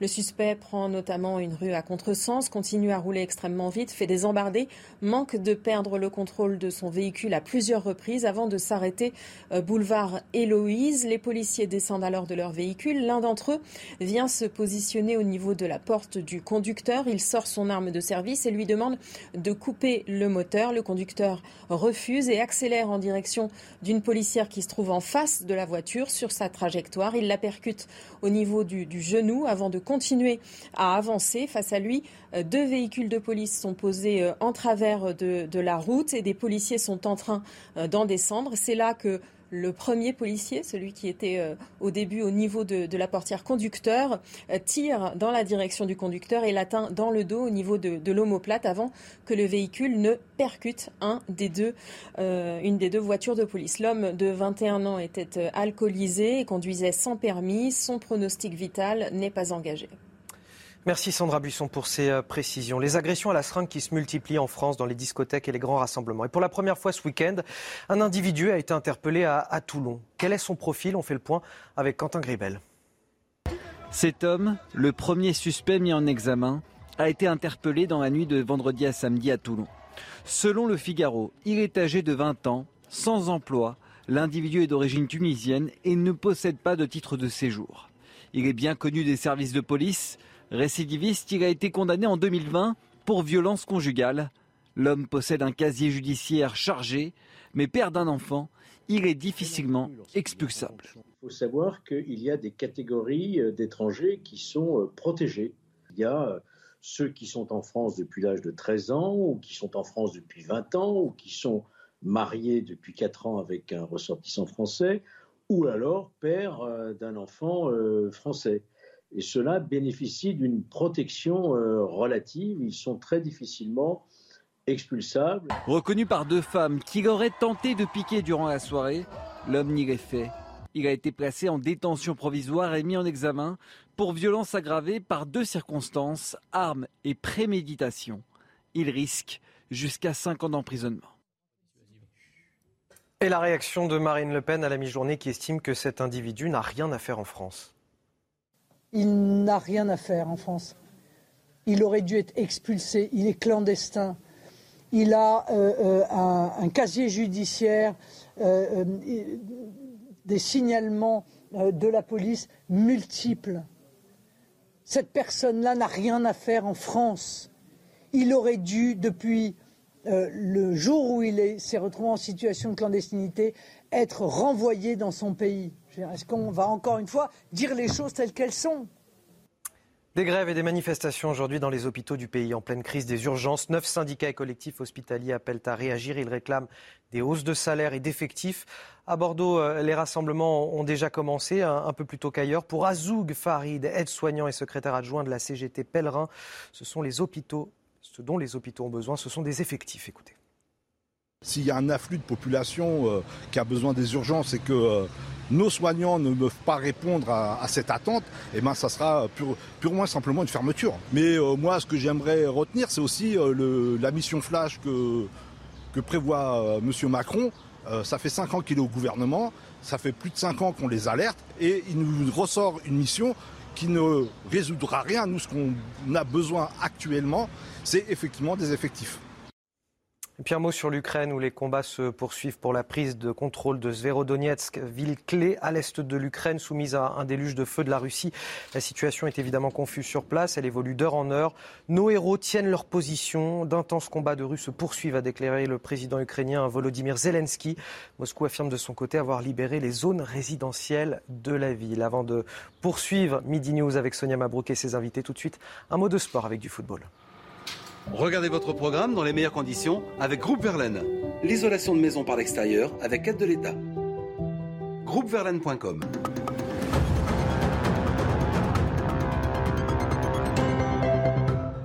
De retour sur le banc, Didier Deschamps attendait que ses joueurs se reprennent trois jours après leur défaite face au Danemark. En Croatie, ils ont maîtrisé le début de match jusqu'à ouvrir le score grâce à Rabiot au retour des vestiaires. On avait de, bons repères. Euh, et puis je pense que même, euh, même avec le ballon, on a, on, a, on a bien géré. Bon, sur la fin, euh, après le 1, on était un peu, euh, un peu éparpillé parce qu'on voulait aussi, voulait aussi marquer. Mais, mais je pense que dans l'ensemble, soit défensivement ou offensivement, on a montré de, bonnes choses. Mais à 10 minutes du terme, Jonathan Klaus, tout juste entré en jeu, provoque un penalty. Kramaric se fait justice lui-même. Après ce match nul, la France tenante du titre de la Ligue des Nations n'est que troisième de son groupe avant d'affronter l'Autriche vendredi et de retrouver la Croatie la semaine prochaine. Vous avez regardé votre programme dans les meilleures conditions avec Groupe Verlaine, l'isolation de maison par l'extérieur avec aide de l'État. Groupeverlaine.com Allez, retour sur le plateau de Midi News pour nos débats. Je précise euh, que nous parlerons tout à l'heure, vous l'avez vu dans le journal de l'hôpital. Alors, je ne vais pas faire de jeu de mots, mais euh, on pourrait dire que la logique comptable a fait son lit à l'hôpital. Ça fait des années qu'on a demandé à l'hôpital toutes les, j'allais dire, toutes les restrictions budgétaires de se serrer la ceinture, on en paye le prix aujourd'hui. Vous entendrez ce que disent les soignants. Ils dénoncent une logique financière, les tableaux Excel. Vous avez compris que je ne suis pas ami des tableaux Excel, surtout quand ils commandent l'hôpital pour l'heure. On va rester sur ce dont nous parlions tout à l'heure. Est-ce qu'on va aller vers une mise en examen des policiers après le refus d'obtempérer samedi à Paris? Nous a rejoint François Bersani. Bonjour à vous. Merci d'être là. Secrétaire départemental Yveline, SGP Police, avec Rémi Carlu, avec Philippe Doucet et Jean euh, Messia. Euh, François Bersani, quand Jean-Luc Mélenchon dit la police tue, il parle d'un système général. Il vise la police. Il salit toute la police. Bien sûr qu'il faut dénoncer des excès, des abus quand il y en a, mais il essentialise exprès. Et en fait, si on analyse cette phrase, le postulat de Jean-Luc Mélenchon, c'est qu'il y a déjà bavure. Donc l'enquête est terminée. Oui, oui, c'est Avant d'avoir commencé. C'est le roi de l'amalgame, hein, en, ce qui concerne en tout cas la corporation euh, policière. En fait, il, euh, il estime que la police est présumée euh, coupable, hein, contrairement à la présomption d'innocence qui vaut pour tous les gens. Il appelle toujours la population les gens. Donc les gens ont le droit à la présomption d'innocence, pas, pas les policiers. C'est un, un vieux fonds de commerce hein, qu'il a ouvert à la création de, de LFI, qu'il entretient. Il, a, il a même monté quelques succursales. Et en fait, l'idée, c'est d'attaquer, en effet, de globaliser, d'attaquer la police pour ce qu'elle fait ou pour ce qu'elle ne fait pas. Alors, euh, quand on lui dit qu'il est anti-police, il essaye de rétropédaler en disant non, c'est l'administration que je mets en cause, c'est le préfet de police, c'est le ministre, etc. Mais quand il se laisse aller, eh bien, il attaque frontalement la police. Dans un tweet complémentaire, il a même expliqué que s'il était Premier ministre, donc élu Premier ministre, il interdirait aux policiers de manifester. Donc en fait, lui qui se veut, euh, moi je suis la République, il va décider de qui a le droit de manifester en France, euh, parce qu'il veut pas que la police, par exemple, manifeste contre la justice. Euh, donc c'est le, le juge, en fait, c'est le juge mm. de qui peut manifester ou pas, et la police ne fait pas partie forcément de ceux qu'il veut voir manifester des débats qui vous opposent là ces dernières heures, ces derniers jours à des responsables politiques ou autres, ou à des avocats. Euh, certains vous disent, François Bersani, mais écoutez, dans un refus d'obtempérer, la police n'a qu'à viser les pneus de la voiture, le moteur de la voiture. Ça peut s'entendre. Qu'est-ce que vous répondez à cela? Ça vous semble totalement... Euh, ridicule, irréaliste Non, mais alors pour le commun des mortels, je, comprends que la, la, en matière de, séries policières, venues souvent des États-Unis, euh, peut laisser penser qu'on peut tirer dans un capot, dans une roue, comme dans l'arme fatale ou, ou, dans Mad Max. Mais euh, quand ça vient plutôt d'hommes politiques ou de praticiens du droit et qui nous sortent ce genre d'éléments euh, sur des plateaux, ça nous fait rire, ça nous fait rire jaune. Euh, il faut quand même savoir que ces policiers qui font usage de leur arme, ils le font toujours en dernier recours. Je pourrais vous rappeler les noms d'Éric Monroy qui a été assassiné au Mans euh, sur un refus de tempérer, Mélanie Lemay, une gendarme qui a été assassinée eh dans le Lot et Garonne quand ces gendarmes ou policiers n'ont pas fait usage de leur arme, eh bien, on, pleure sur les plateaux euh, leur, leur, mort. Alors aujourd'hui, ces policiers, et même à Argenteuil à 3h50 cette nuit, eh bien, les policiers se sont sentis face à une menace qu'ils ne pouvaient pas neutraliser autrement que par l'usage de l'arme. Surtout, c'est des tirs de riposte, en fait. C'est qu'ils sont dans l'urgence ça se passe en quelques centièmes de seconde. Donc l'idée que euh, la personne est en capacité de réfléchir, d'ajuster, etc., c'est juste un tir pour se mettre, pour se protéger. Là, vous avez raison, parce que c'est facile pour nous ici depuis le plateau de commenter cela. Par contre, je voudrais préciser, François Bersani, c'est normal par rapport à la famille de la jeune femme qui est décédée. Évidemment qu'il y a des pensées, il y a quand même la mort d'une femme. Une enquête euh, est en cours. Si tout à l'heure, il y a une mise en examen de vos collègues. Nous avons connu ça il y a peu de temps sur euh, l'affaire dite du Pont Neuf, et on l'a connu aussi dans d'autres affaires avant. Euh, après, ça va dépendre aussi de la qualification qui est retenue. Souvent, ce qui fait débat, euh, c'est le fait que ce soit ou des coups et blessures ayant entraîné la mort sans intention de la donner, ce qui est en effet souvent le cas, et, ou alors un homicide involontaire ou un homicide volontaire, c'est ça. Mais quand on entend Maître Liénard, qui est un expert en matière de défense des policiers, il nous dit que en fait, l'incrimination juridique qui va être relevée, même pour la mise en examen, n'est pas dramatique en soi puisqu'après le travail justement des avocats, ça va être, en tout cas des avocats euh, de nos collègues policiers, ça va être de démonter tout au long de l'information judiciaire que la légitime défense était retenue. Il faut, il faut rappeler euh, à, vos nombreux téléspectateurs que la légitime défense, quand elle est reconnue, euh, c'est une cause d'irresponsabilité pénale. Hein, c'est l'article 122-5 du Code pénal qui le prévoit. Donc il faut attendre que l'enquête se s'aboutisse. Mais moi, ce qui m'intéresse, c'est les racines de ce débat. Je suis allé voir là, à l'INA, qui nous montre le débat d'il y a plusieurs années, euh, des cas similaires. C'est très différent. Le risque est très différent. Il y a quelques années, et Régis Le Sommier, grand reporter, nous le disait il y a quelques instants à votre place, disait quand il y avait ce genre de cas, c'était, je ne compare pas, mais il y a des braquages à la sortie d'une banque, grand banditisme, et là, véritablement, la voiture fonce sur le policier. Euh, il n'y a même pas de doute hein, sur la volonté de tuer, usage des, deux côtés des armes. Là, on est dans d'autres cas de configuration, et c'est pour ça que le risque maintenant, il est diffus dans toute la société. C'est ça qui est frappant. Ce n'est plus sanctuarisé à un braquage, c'est diffus dans la société, euh, Rémi Carlou. Après, euh, toute la société, moi j'aimerais bien avoir une carte. On a un refus d'obtempérer tous les 20 minutes en France. J'aimerais bien avoir une carte de ces refus d'obtempérer. Ce chiffre, est contesté. Parce que, parce que moi, je viens de, je viens de la campagne, si vous voulez. Euh, dans le Pas-de-Calais, jamais je n'ai entendu parler d'une histoire pareille. Ça n'existe pas. Ça n'existe pas dans, dans, dans, des, dans, des, portions très larges de, la France aussi. Enfin, ça, il faut, il faut quand même le dire. Donc, il faudrait avoir une carte pour voir où ça se passe et qui, qui est à l'origine de ces, de ces refus de qui effectivement tue des policiers. Je crois que c'est Gérald Darmanin qui donnait chiffres euh, en 2021. La, moitié des policiers euh, et gendarmes qui étaient morts en exercice, elle a été lors de refus d'obtempérer. Donc le refus d'obtempérer tue euh, des forces de l'ordre. Non mais c'est pas la même Mais d'où ça vient? Comment expliquer qu'aujourd'hui, même parfois, je ne suis pas dans un cas aussi grave, des personnes qui n'ont pas leur assurance, qui n'ont pas leur permis, qui ne sont pas des délinquants avec un casier judiciaire long comme le bras, eh bien, euh, s'engage dans un refus d'obtempérer qui est un délit. Comment l'expliquer dans l'état d'esprit de notre société C'est l'impunité générale. D'ailleurs, euh, Jean-Luc Mélenchon là-dessus se trompe. C'est pas la police qui tue. Parce que cette pauvre, cette pauvre femme qui est morte d'un tir policier, qui l'a tuée au fond Sinon, le conducteur qui roule éméché, qui, qui force un barrage de police en mettant en danger les policiers. Donc, il faut remettre les choses à leur place. Euh, on ne peut pas, si vous voulez, dans quel pays au monde on va forcer un barrage, policier en mettant en danger des agents de police sans être arrêté par des coups de feu. Même dans les plus grandes démocraties, ça arrive. Et je doute que dans ces grandes démocraties, les policiers soient mis en garde à vue, alors qu'il y ait une enquête pour connaître effectivement euh, euh, les conditions dans lesquelles le, policier ou les policiers ont fait usage de leur arme. Ça, c'est normal. Ça, c'est normal. Mais pourquoi aller jusqu'à l'humiliation de mettre des policiers qui, après tout, font leur travail et ont fait leur travail Pourquoi les mettre en garde à vue comme de vulgaires délinquants en, les, en leur retirant leurs lacets, en les faisant dormir dans des cellules comme les délinquants que eux-mêmes mettent en cellule quand ils les mettent en garde à vue? Ça n'a pas de sens. On peut avoir une enquête. Quel danger représente de ces flics qui vont pas s'échapper?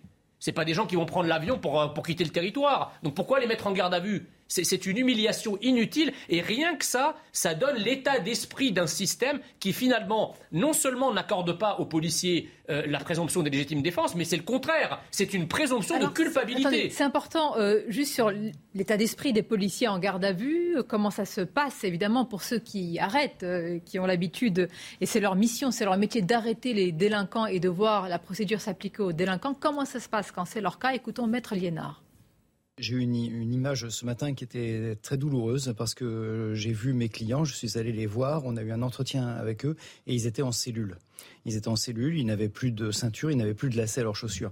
Euh, moi, ça me révolte. Euh, ça me révolte parce que ce sont des, policiers qui, euh, au quotidien, essayent d'assurer la sécurité et la paix publique, qui sont obligés d'utiliser leur arme dans une scène qui dure quelques secondes et scène pendant laquelle leur intégrité physique est vraiment mise en jeu. Ils ont failli mourir ils utilisent leur arme et ils se retrouvent euh, en cellule. Ils ont dormi dans une cellule. Ils vont dormir ce soir à nouveau en cellule, comme si c'était les, derniers des délinquants. Euh, moi, vraiment, ça me révolte. Voilà. Et, eux, ils sont, euh, ils sont désespérés.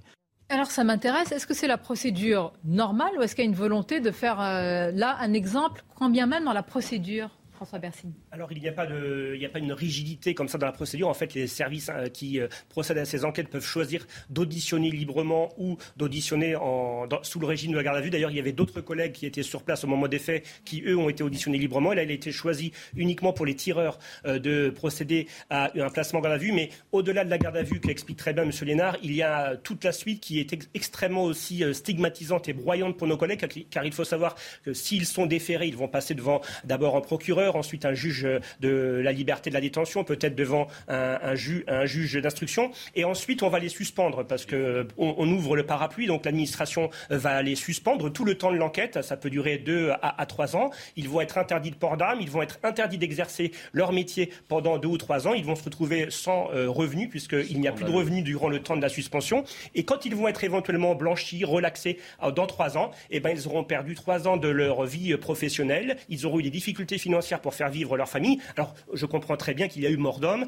et même quand il n'y a pas mort d'homme, le problème c'est que le cheminement est le même. Donc, on va broyer des, policiers ou des gendarmes, mais qui ne, seront plus du tout le policier ou le gendarme d'avant, même s'ils ont été relaxés à l'issue des trois ou quatre légion d'honneur. Attendez, on va continuer à réagir. Et moi, je voudrais qu'on s'arrête sur les mots. Quand je dis la police tue, moi, ça, ça essentialisé ainsi, et le mot de factieux le mot de faction, on va revenir un peu à l'histoire quand même, il n'est pas utilisé ainsi hein, par Jean-Luc Mélenchon qui connaît le poids des mots et leur signification, mais tout d'abord le rappel des titres tout de suite.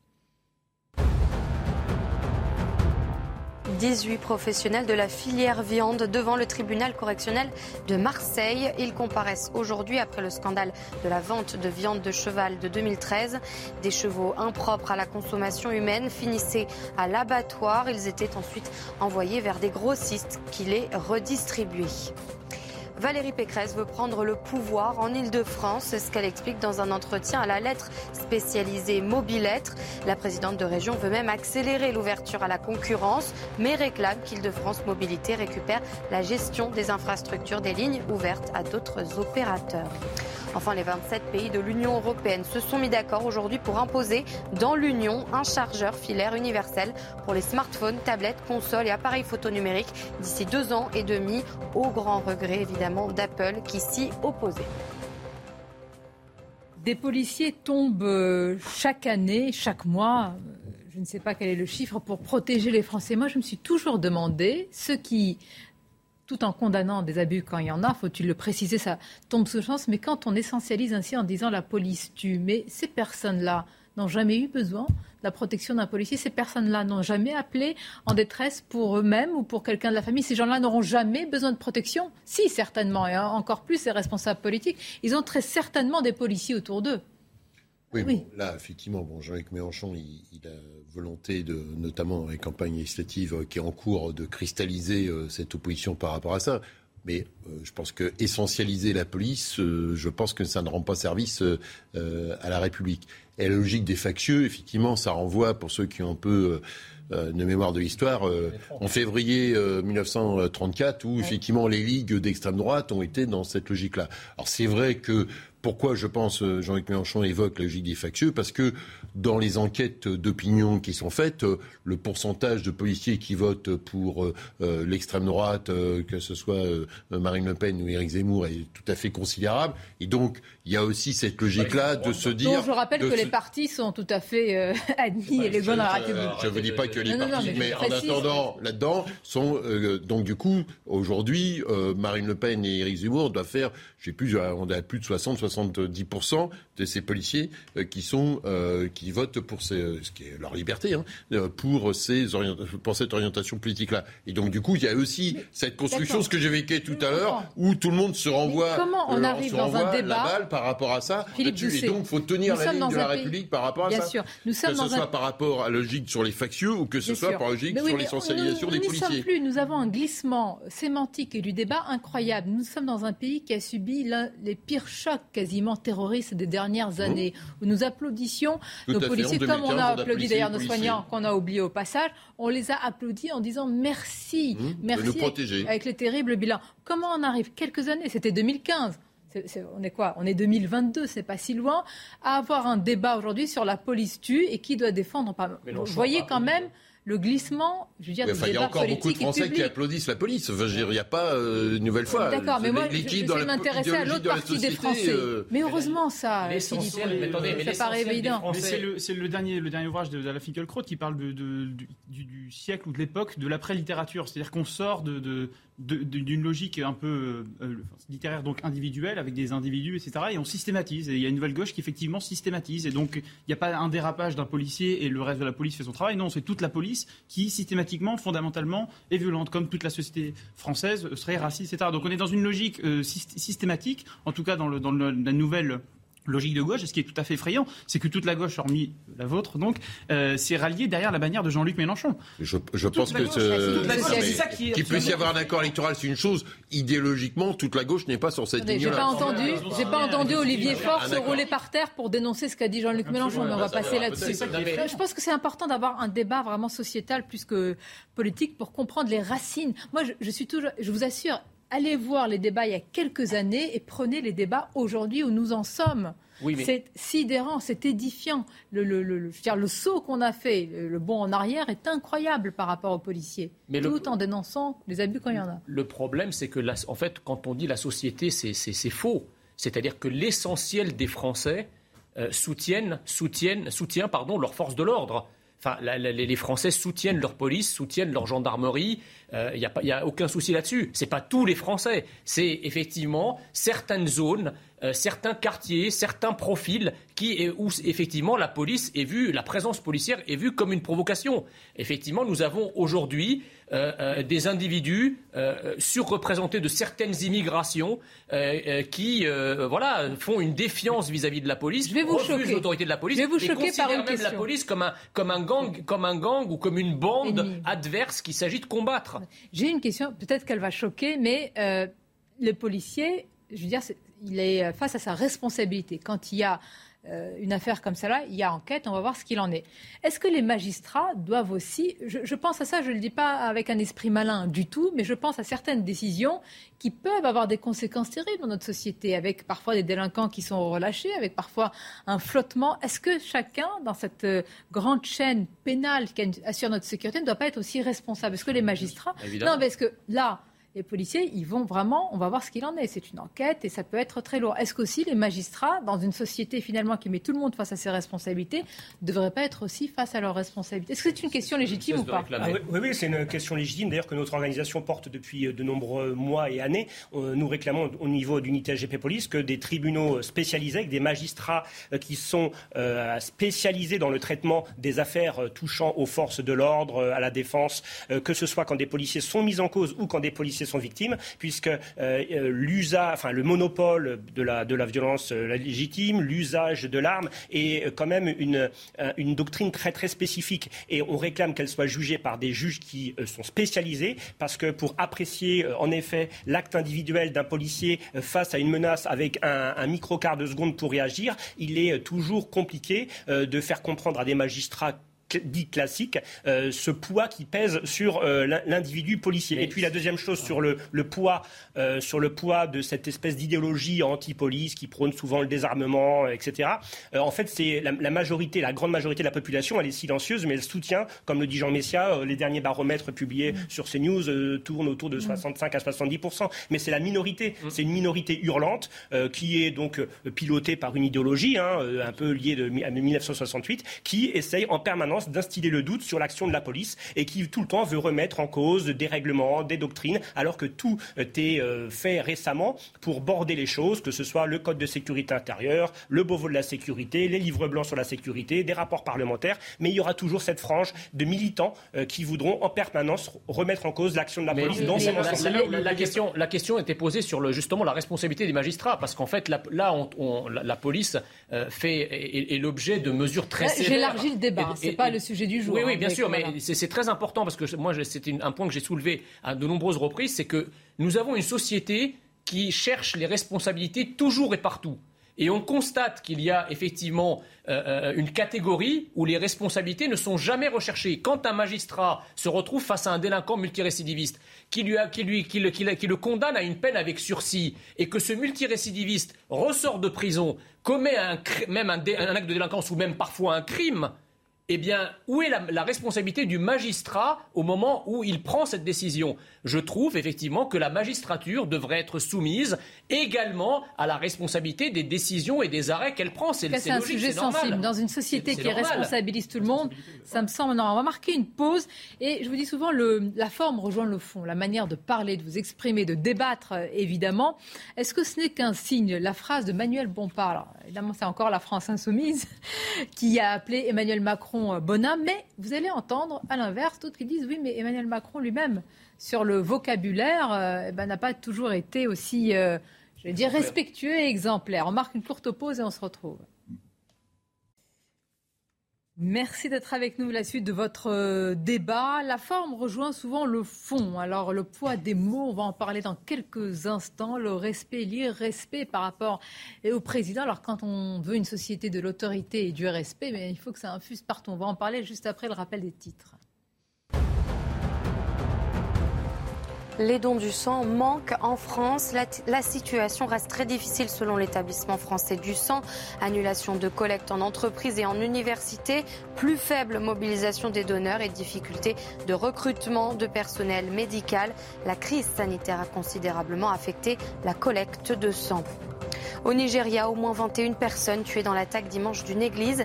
Elle s'est produite pendant la célébration de la Pentecôte. Selon les premières investigations de la police, des hommes armés ont envahi l'église en fin de matinée avec des armes et vraisemblablement des explosifs. Et puis la Russie vole-t-elle du blé ukrainien pour le vendre? C'est l'accusation portée par le chef de la diplomatie américaine Anthony Blinken. Il estime que la Russie vole les exportations de céréales ukrainiennes bloquées en raison du conflit. Il accuse également Vladimir Poutine de faire du chantage pour obtenir une levée des sanctions internationales contre l'invasion de l'Ukraine. Retour au débat. Et je vous le disais, le fond rejoint souvent la forme, le poids des mots. Et quand il vise en particulier le chef de l'État, quel qu'il soit, quelle que soit sa couleur politique, évidemment, le débat n'est pas là. Écoutons Manuel Bompard de la France Insoumise qui, parlant d'Emmanuel Macron, lui dit Si bonhomme, si bonhomme. Vous allez l'écouter. Dans une campagne, on essaye de convaincre les électrices et les électeurs et on le fait argument contre argument. Et c'est vrai que dans les arguments qui ont été défendus par le président de la République, Franchement, ça tient pas la route. Quand il nous dit, euh, euh, de toute façon, euh, Jean-Luc Mélenchon peut pas être Premier ministre parce que je le nommerai pas, bah si bonhomme, tu vas le nommer. Pour une raison simple, c'est que la formation politique ou l'alliance politique qui a une majorité de députés à l'Assemblée nationale doit, c'est de coutume républicaine que ce soit la personne qui a été désignée. C'est pas une obligation constitutionnelle, c'est une coutume. Ce qui est une obligation constitutionnelle, c'est qu'ensuite le Premier ministre doit avoir un vote de confiance à l'Assemblée nationale. Mmh. Hein, quand François Mitterrand nomme Jacques Chirac Premier ministre, il le fait parce que que Jacques Chirac est le chef de l'opposition. Quand euh, Jacques Chirac lui-même, à son tour, nomme Lionel Jospin Premier ministre en 1997, il le fait parce que Lionel Jospin a été désigné par la gauche plurielle à l'époque. Alors, il y a deux manières de réagir en disant c'est honteux. On ne parle pas comme ça d'un chef de l'État, mais il faut bien le dire, Rémi Carlu aussi. Certains disent mais un chef de l'État n'a pas à dire aussi on emmerde une partie des Français, etc. etc. bon, je suis tout à fait d'accord. Mais la deuxième partie de votre intervention, en fait, on ne répond pas à l'erreur par l'erreur. Donc, euh, à partir de là, quand, quand même on pointe du doigt euh, effectivement le langage utilisé parfois Emmanuel Macron, ça ne justifie pas qu'on utilise ce genre de langage. Euh, et ensuite, sur la question du, du, bonhomme, donc, je crois que c'est un sujet qui peut paraître anecdotique, mais qui en fait est est, fondamental de ce que ça dit notre, psyché, de notre psyché collective et de notre rapport aux politiques. À partir du moment où on ne, respecte plus les, fonctions, les autorités, les hiérarchies, au point de parler du président de la République de bonhomme, je crois que ça signifie simplement que le, oui, nos institutions euh, politiques partent à volo. Si vous voulez, ce que disait Charles Peggy dans notre jeunesse, tout commence en mystique et finit en politique. Là, on voit bien que la mystique républicaine, quand on parle du président comme d'un bonhomme, pardonnez-moi, je vous interromps. Pourquoi? Parce que j'ai euh, l'information et c'est le débat que nous avions tout à l'heure, puisque les policiers dans l'affaire du refus d'obtempérer samedi à Paris, eh bien leur garde à vue a été levée. Ils sont donc sortis libres. C'est euh, l'avocat hein, qui vient de le confirmer à CNews à notre spécialiste pour les justices Sandra Buisson. Ça, François Bersani, ça c'est plutôt une euh, ça va, c'est une bonne évolution. C'est une évolution positive, évidemment, pour vous. Oui, oui c'est plutôt euh, une bonne nouvelle, surtout pour nos collègues qui étaient privés de, liberté euh, depuis euh, lundi, lundi 14h. Après, ça n'obère pas de toute façon le suite de la, suite de la, de la procédure. On, voit bien du coup que de, magistrat à magistrat, les réflexes ne sont pas les mêmes, puisque sur des faits similaires sur le Pont Neuf, ils avaient eu le droit après à, la totale. Donc on, voit bien que c'est une décision individuelle de, de magistrats, en l'occurrence des magistrats du parquet, qui ont décidé, sûrement au vu des éléments qui ont pu être récoltés dans les 48 de garde à vue qu'il euh, y avait tous les signes qui laissaient penser que la légitime défense pouvait être retenue dans le cas présent. Donc on, va être vigilant sur la suite. Euh, mais en tout cas, on est très satisfait que nos collègues puissent euh, sortir de cette mesure. Parce que juste rappelons, pardon Jean Messiac, c'était version, évidemment, et c'est souvent le cas, version contre version. C'est-à-dire qu'il y avait le conducteur qui affirmait qu'il n'y avait aucune légitime défense et vous aviez ces trois policiers. Donc là, semble-t-il, si... Pardonnez-moi, oui, tout à fait. Si la garde à vue a été levée, c'est que c'est plutôt même si on reste prudent sur l'évolution, plutôt cette version, en tous les cas des policiers, qui est euh, retenue, mise en avant Sonia, de toute façon, la garde à vue devait mathématiquement, être levée au bout des oui, 48 heures. Ils ne sont pas déférés, c'est ça l'information. C'est juste, sur le, voilà, juste sur la suite, on va dire, le déferment. En effet, c'est un signal qui peut laisser à penser que la, procédure est, on va dire, carrée en, jargon, en jargon policier. L'intérêt quand même de l'histoire de la mise en examen, je le rappelle à chaque fois, et que ça permet aussi de protéger euh, tout le monde, y compris les policiers, puisque du coup, leur avocat a accès au dossier. La mise en examen, euh, je c'est pas une condamnation. Ils peuvent être mis en examen, c'est pas parce qu'ils sont Donc, ils sont mis en examen, s'ils sont mis en examen, en examen, c'est marqué dessus, c'est examen. Donc, ça veut dire que ça permet au juge d'examiner, mais ça permet à l'avocat des policiers d'avoir l'ensemble des pièces du dossier et que finalement, tout le monde puisse participer euh, à, à, l'élaboration de la vérité, à la production de la vérité. il y, a quand même quelque chose qui est gênant dans cette affaire, c'est qu'on dit parole contre parole. Mais attendez, de quelle parole il s'agit? La parole d'un type qui, qui, qui, a fait 80 infractions et qui est au, officier, des personnes. Là, c'est le passager. le, le, le, non, non, non, le conducteur, il, a il n'est pas entendu. Peut-être, euh, mais, les, mais c'est dire le, problème, c'est qu'il se trouve quand même dans une voiture qui est conduite par un type qui est défavorablement connu des, des services de police. Donc, euh, en France, la police est assermentée, comme d'ailleurs dans tous les pays du monde. Donc, la parole de la police, normalement, euh, devrait avoir un poids plus important que la parole de, de, de, de type qui évolue dans un milieu pour le moins discutable. Qui vous dit qu'elle n'aura pas une parole, euh, la parole bah, pas plus importante bah non, justement, c'est ce qu'on dit. On dit, attendez, c'est version contre version. Bah non, euh, d'un côté, vous avez un agent assermenté. Ça veut pas dire que les deux se valent. Pardon Ça veut pas dire que les deux versions se valent. Ça veut pas dire que le C'est présenté comme ça, en tout cas. Non, mais présenté. Le juge, il a peut-être regardé les vidéos. L'intérêt aujourd'hui, c'est d'avoir toutes les vidéos piétons, enfin tout, etc. Plus les vidéos de vidéosurveillance, ça permet de corroborer les j'ai déjà. En fait, le problème, c'est qu'on a déjà eu droit à ce, type de, de, de version, deux versions, parole contre parole. Non, la, la, la, parole d'une crapule, c'est pas la parole d'un Pardonnez-moi, mais là, dans ce cas-là, il y a. une... ce qu'on dit, on dit simplement. Philippe, Philippe, attendez, ça veut dire que dans ce cas-là, vous mettez en place une, une présomption, enfin, c'est ce que demande Marine Le Pen aussi, dès le départ, d'emblée, dans ce cas-là. C'est-à-dire que la parole du policier, c'est celle qui prime. Bah, de, toute façon, c'est comme ça que c'est, parce que le, encore une fois, ça se passe comme ça. Oui, mais entre le principe et la réalité, c'est un agent dépositaire de l'autorité publique. Jean il est assermenté. Moi, si je conteste la version d'un policier, j'aurais pas qu'un cause. C'est la parole du policier qui fera foi. Est-ce que dans les faits, ça se passe le temps de garde à vue, en effet, l'inspection générale de la police nationale a pu, confronter, a pu confronter les différentes déclarations, les différentes versions. Elle a étayé ça avec des éléments techniques que sont la vidéoprotection euh, et qui est dans un quartier qui est très euh, couvert en vidéoprotection. Donc voilà, c'est ce qui a amené aussi euh, un dossier livré au procureur qui a décidé en effet euh, donc de mettre fin à la garde à vue et de ne pas faire déférer les individus devant un juge. En plus, là, il y avait deux enquêtes. L'enquête de la police nationale, enfin de l'IGPN, et l'enquête aussi euh, du juge, a priori. En fait, il y avait deux enquêtes. Il y avait l'enquête pour les violences, pour l'homicide, tentative d'homicide sur les policiers, et l'enquête pour les violences ayant entraîné la mort sur euh, malgré tout, et on verra l'évolution judiciaire dans cette affaire, est-ce qu'il y a de plus en plus de policiers euh, autour de vous, hein, de vos collègues, femmes ou, hommes, euh, qui se disent, eh bien, Il vaut mieux peut-être être blessé, c'est terrible, hein. Aller jusqu'à être même gravement blessé, plutôt que prendre le risque de faire usage de son arme, d'avoir des conséquences euh, extrêmement lourdes pour la suite. Oui, mais vous l'entendez ce discours? Tout à fait, on l'entend beaucoup dans nos, dans nos, services en tant que représentants du personnel. Les collègues en fait s'auto-inhibent, euh, c'est-à-dire que oh, quand ils voient les suites euh, qui peuvent être données avec la, la, privation de liberté, la stigmatisation sur la place publique, des menaces souvent sur les réseaux sociaux dès que ces collègues sont identifiés, eh bien certains, certains de nos collègues estiment que le, le jeu n'en vaut pas la chandelle et qu'ils préfèrent euh, bien, euh, être, alors, être heurtés. Ils vont tout faire, bien sûr, pour éviter d'être blessés grièvement ou de mourir. Mais beaucoup de collègues aujourd'hui nous disent Moi, dans une situation pareille, je n'utiliserai pas mon arme. Je suis dans une insécurité juridique et, j'ai peur.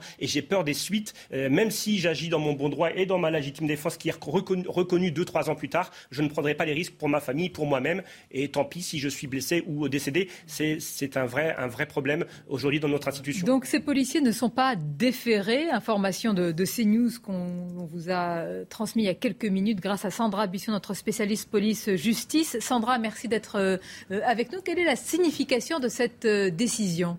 Ah, ça veut dire qu'en l'état, il n'y a pas d'indice grave ou concordant qui laisse penser que ces policiers aient pu euh, effectuer ces tirs euh, sans respecter les règles d'usage de l'arme fixées par le Code de sécurité intérieure. Concrètement, euh, peut-être est-ce suite au visionnage de certaines vidéos dont l'avocat des policiers a parlé dès hier soir, qui selon lui confirmait la version des policiers, à savoir qu'au moment où le véhicule redémarre.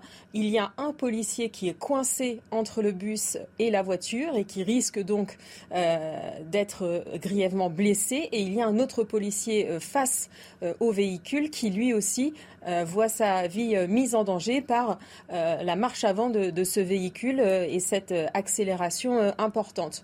Donc il va falloir voir ce que va préciser le, le, parquet dans les moments à venir. Une communication nous a été annoncée. Euh, que va-t-il advenir de l'enquête? Est-ce qu'il y a une ouverture d'informations euh, judiciaires? Ça peut tout de même être le cas pour préciser euh, comment les tirs ont été effectués, sous quel angle, qui a tiré à quel endroit. Mais pour l'instant, ces policiers sont sortis de garde à vue, garde à vue levée à l'IGPN. Ils sont sortis libres, sans poursuite contre eux à ce stade. Euh, Sandra Bisson, une précision tout à l'heure dans le débat, on a dit que c'était version contre version. Est-ce que c'est la euh, réalité dans les faits? Est-ce que la justice tient d'abord compte et met d'abord en, avant finalement la, réalité, en tout cas la version euh, des policiers, davantage que la version du conducteur, de l'auteur du refus d'obtempérer? Alors la justice et, les enquêteurs de, l'IGPN euh, fonctionnent à base de preuves factuelles et matérielles. Bien sûr, euh, les récits de chacun euh, sont pris en compte, mais ils sont obligatoirement croisés avec les éléments matériels. Donc cette vidéo, il y aura le relevé balistique et donc à la fin, les enquêteurs et le magistrat se forgent une opinion sur, sur ce qui s'est passé. Ça ne peut pas se baser uniquement sur le récit de l'un contre l'autre. Merci, merci beaucoup Sandra Buisson qui nous a donc euh, transmis cette information. Donc les policiers ne sont pas déférés, ils sont ressortis libres. Et je note euh, sur ce que vous avez dit vous-même, François Bersani et Sandra Buisson, probablement c'est grâce à l'un des éléments qui sont les vidéos qui ont certainement beaucoup pesé dans cette euh, décision. Mais ça veut dire, imaginons que il y en a de plus en plus aujourd'hui, peut-être dans la capitale, dans certaines villes. Mais s'il n'y avait pas un tel élément, ça, devient, c'est beaucoup plus compliqué. Nous, nous allons voir ce qu'il en est pour Argenteuil, un autre refus d'obtempérer, mais là, la vidéo a joué un rôle majeur. Oui, oui, c'est un vrai outil d'aide à l'enquête. Maintenant, la, la, la vidéoprotection, comme le dit très bien Sandra, il y a aussi bien sûr la balistique qui est très importante. En effet, si les tirs sont déjà tous à l'avant du véhicule, euh, il y a peu de mise en doute. Euh, c'est contrairement à des tirs parfois qui peuvent être faits latéralement ou à l'arrière du véhicule, où là, il est plus compliqué de faire tenir la légitime défense ou en tout cas l'article euh, du code de sécurité intérieure. Mais là, en l'occurrence, il y a quand même une, une, une synchronisation d'éléments qui faisaient et qui donné déjà confiance hier à Maître Liénard euh, sur les suites de ce dossier. Non, mais il faut aussi préciser que, enfin, je, je connais pas moi, enfin, les flics, c'est pas des cow-boys. Hein, euh, les policiers, les gendarmes. On ne se lève pas le matin, bah, on, ne met pas son avis de lumière le matin en disant aujourd'hui. En disant je vais défourailler, tout va et je vais réagir. Je pense que quand un policier fait usage de son arme, on peut quand même raisonnablement penser qu'il est obligé de le faire. Je veux dire, euh,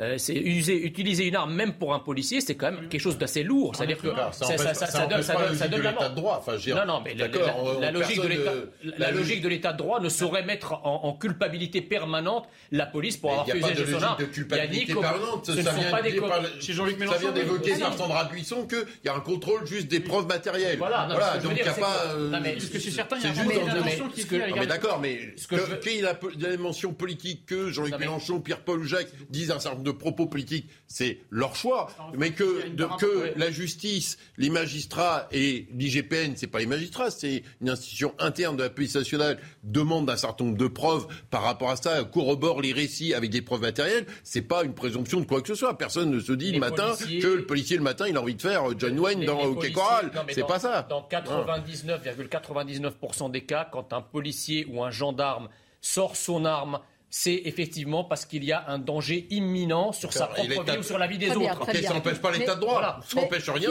vous dites que... Attendez, attendez. c'est un plus pour le policier. L'état de droit le protège aussi. On a compris. Bah, vous dites... là, en tout cas. Attendez, vous dites que... la preuve. S'il vous plaît, vous dites que Pierre-Paul Jacques dise quelque chose. Non, mais si.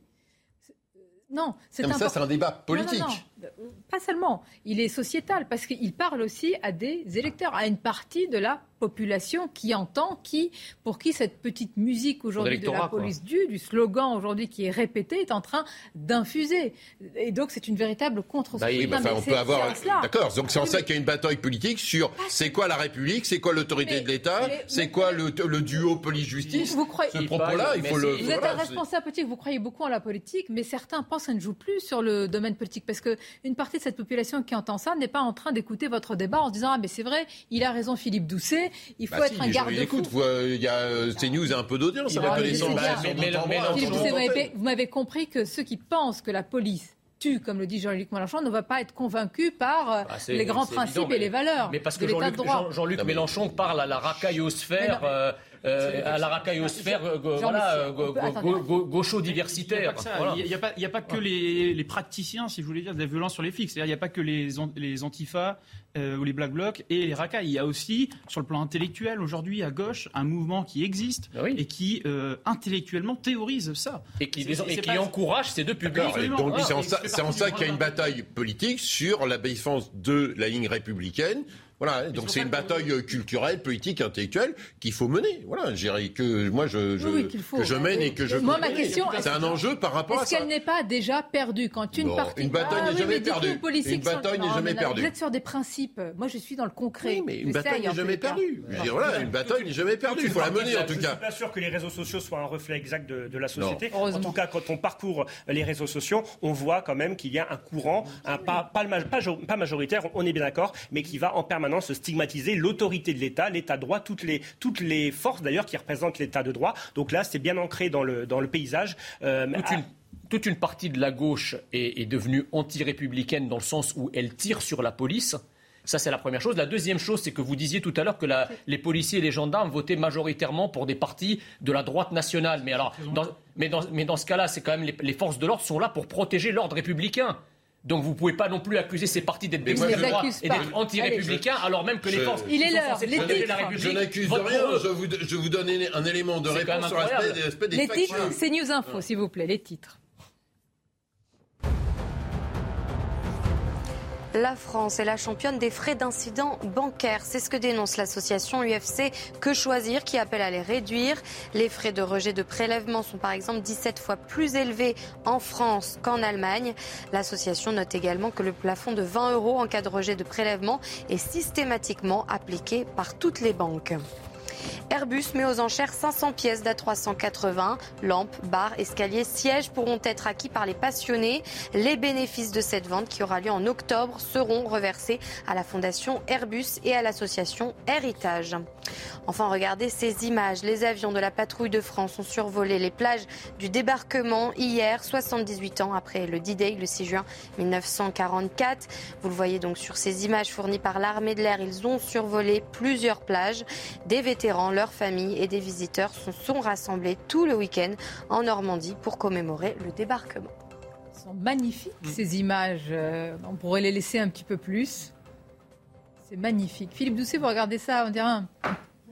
passionné là, vous voyez embarqué. c'est important de reconnaître. Enfin, attendez, il y a quand même des euh, euh, dizaines de milliers de soldats euh, américains, britanniques, canadiens, français qui sont fait trouver la peau pour qu'on vive libre. Donc ça se respecte. Exactement.